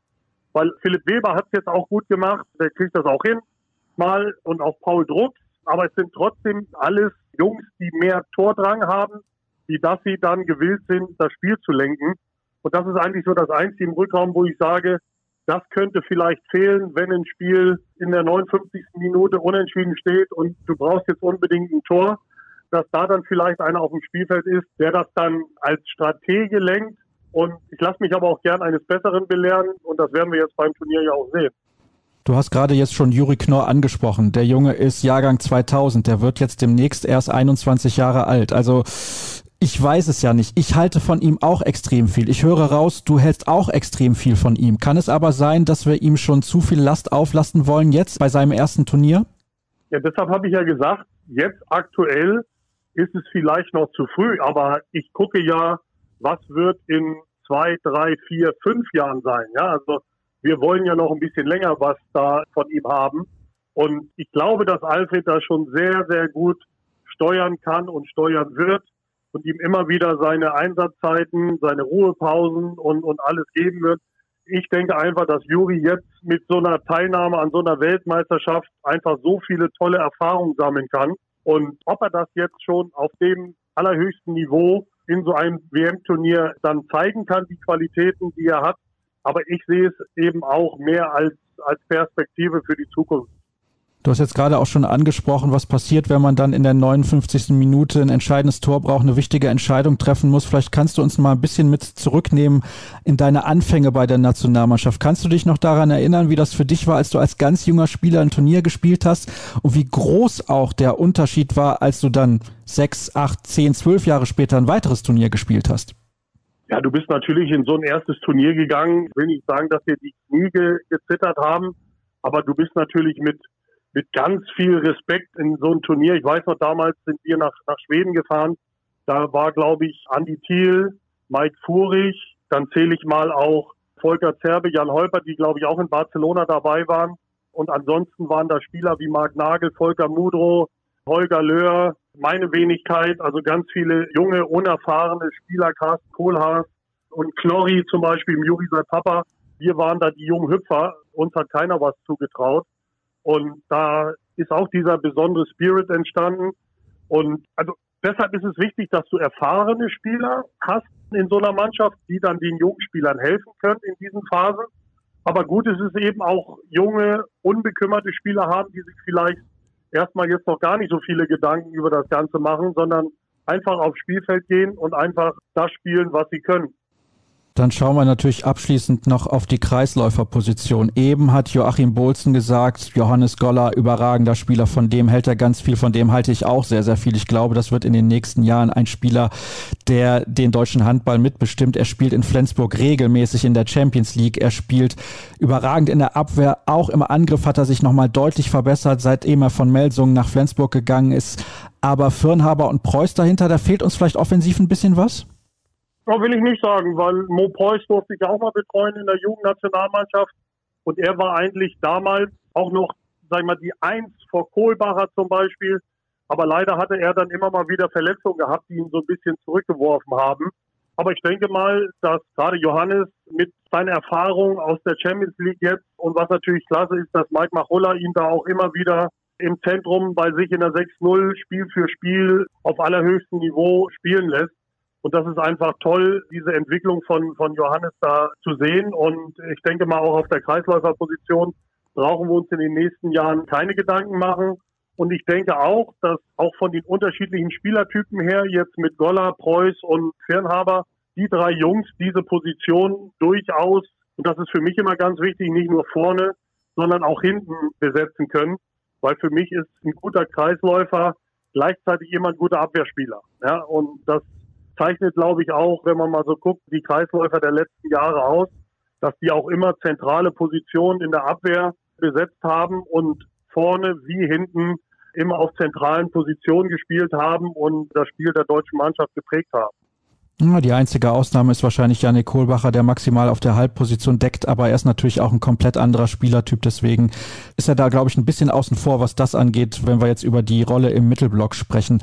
Was ja, denkst wobei ich äh, sagen muss, ich weiß jetzt nicht, ob das bei Kohli aufgrund der nicht vorhandenen Qualität in der Abwehr ist oder ob es einfach seiner, seiner Ellbogenverletzung noch geschuldet ist, dass er da eben in der Abwehr nicht so agieren kann, wie er es vielleicht gerne möchte. Das weiß ich jetzt aktuell nicht, ob das dem geschuldet ist, weil bei mir zum Beispiel in der Jugendnationalmannschaft hat Kohli immer einen Mittelblock der 6-0 verteidigt und hat das auch richtig gut gemacht. Insofern weiß ich, dass er da Qualitäten hat. Ich weiß aber nicht den genauen Grund, warum er das aktuell nicht macht. Dann lass uns abschließend noch darüber sprechen, was die deutsche Mannschaft deiner Meinung nach erreichen wird. Wobei, nee, ich habe natürlich noch ein Thema, da muss ich kurz mit dir auch drauf eingehen. Es gibt keine Zuschauer. Das kam jetzt ein bisschen überraschend, dass die IHF bzw. die Organisatoren da noch einen Rückzieher gemacht haben. Es gab diesen offenen Brief der Nationalmannschaftskapitäne. Was sagst du dazu? Richtige Entscheidung? Ich sag mal so, es wäre eher überraschend gewesen, wenn Zuschauer dabei gewesen wären in der aktuellen Situation. Ja, also deshalb ist die Entscheidung, so wie sie jetzt gekommen ist, für mich keine Überraschung, sondern nur die, die logische Entscheidung und, und Schlussfolgerung. Wie gesagt, für mich wäre es eine große Überraschung gewesen, wenn ich davon spreche, dass sich alle irgendwo in einer Blase bewegen sollen, um alle Risiken zu minimieren. Und dann hast du da plötzlich, weiß was ich, zwei, drei, viertausend Zuschauer in der Halle. Wie soll das dann funktionieren? Und deshalb denke ich mal, ist das in der aktuellen Situation die einzig richtige Entscheidung und völlig nachzuvollziehen, dass die Entscheidung jetzt so getroffen wurde. Eine Sache dazu noch, das ist eine Frage, die ich mir stelle, was passiert eigentlich, wenn in der Handball-Bundesliga dann irgendwann wieder vor Zuschauern gespielt werden darf? Gibt es dann auch einen offenen Brief der Kapitäne, die sagen, besser nicht? Ich glaube, das wird erst passieren, wenn die Rahmenbedingungen so sind, dass alle sagen können, ja, wir können damit leben und dann wird das, glaube ich, erst umgesetzt. Ich weiß natürlich, worauf du so ein bisschen hinaus möchtest. Aber wichtig ist erstmal, die Handball-Bundesliga überhaupt am Laufen zu halten. Es wird schwer genug für alle Vereine in der Bundesliga, das überhaupt so zu Ende zu spielen. Du weißt selbst, wie wichtig Zuschauereinnahmen für die Vereine in der Bundesliga sind und dann die Bundesliga überhaupt so zu Ende spielen zu können. Wie gesagt, du musst einfach hoffen, dass alle Spieler da gesund von der WM zurückkommen und du ganz normal wieder den Spielbetrieb in der Bundesliga aufnehmen kannst sollte es ähnlich sein wie nach der letzten Nationalmannschaftswoche und du hast nur Infizierte nach der Weltmeisterschaft und kannst nachher nicht mehr die Bundesliga zu Ende spielen. Das wäre natürlich der absolute Supergau. Da hoffen wir natürlich, dass es dazu nicht kommt. Deswegen kann ich das nur unterstützen. Keine Zuschauer, um die Risiken zu minimieren. Was glaubst du, wo landet die deutsche Mannschaft am Ende? Wie ich eben schon gesagt habe, ich denke, dass weiterhin ein Halbfinaleinzug durchaus im Bereich des Möglichen ist man muss sich natürlich über die, die ersten Spiele jetzt in der Gruppe ein gewisses Selbstvertrauen, so wie man es jetzt gegen Österreich gemacht hat, sich Selbstvertrauen holen, mehr Sicherheit holen und dann greifen die Rädchen immer besser ineinander. Und wie gesagt, ich glaube nicht, dass viele Nationen auf der Welt gerne gegen Deutschland spielen in der aktuellen Konstellation. Und deshalb traue ich der deutschen Mannschaft weiterhin einen Einzug ins Halbfinale zu. Und ich weiß selbst, wie es ist. Wenn man dann mal im Halbfinale ist, dann ist auch alles möglich. Und deshalb denke ich schon, dass das auf jeden Fall im Bereich des Möglichen ist. Ja, warum sollte nicht Deutschland am Ende die Mannschaft sein, die alle positiv überrascht? Herzlichen Dank, Blackie, auch natürlich an dich. Das waren jetzt zehn Gäste in unserer großen WM-Vorschau. Es gibt noch mal eine ganz, ganz kleine kurze Pause und dann habe ich noch ein paar Informationen für euch. Bis gleich.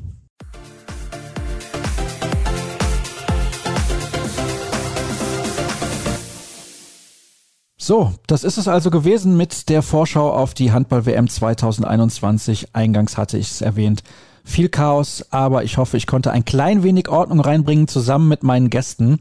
Und nochmal der Hinweis, es gibt die große Live-Show auch im Videoformat bei Facebook, Twitter, Twitch und ab Donnerstag auch bei YouTube. Da solltet ihr reinschauen. Die genauen Termine gebe ich auf den einzelnen Kanälen bekannt. Und welche das sind, wisst ihr ja.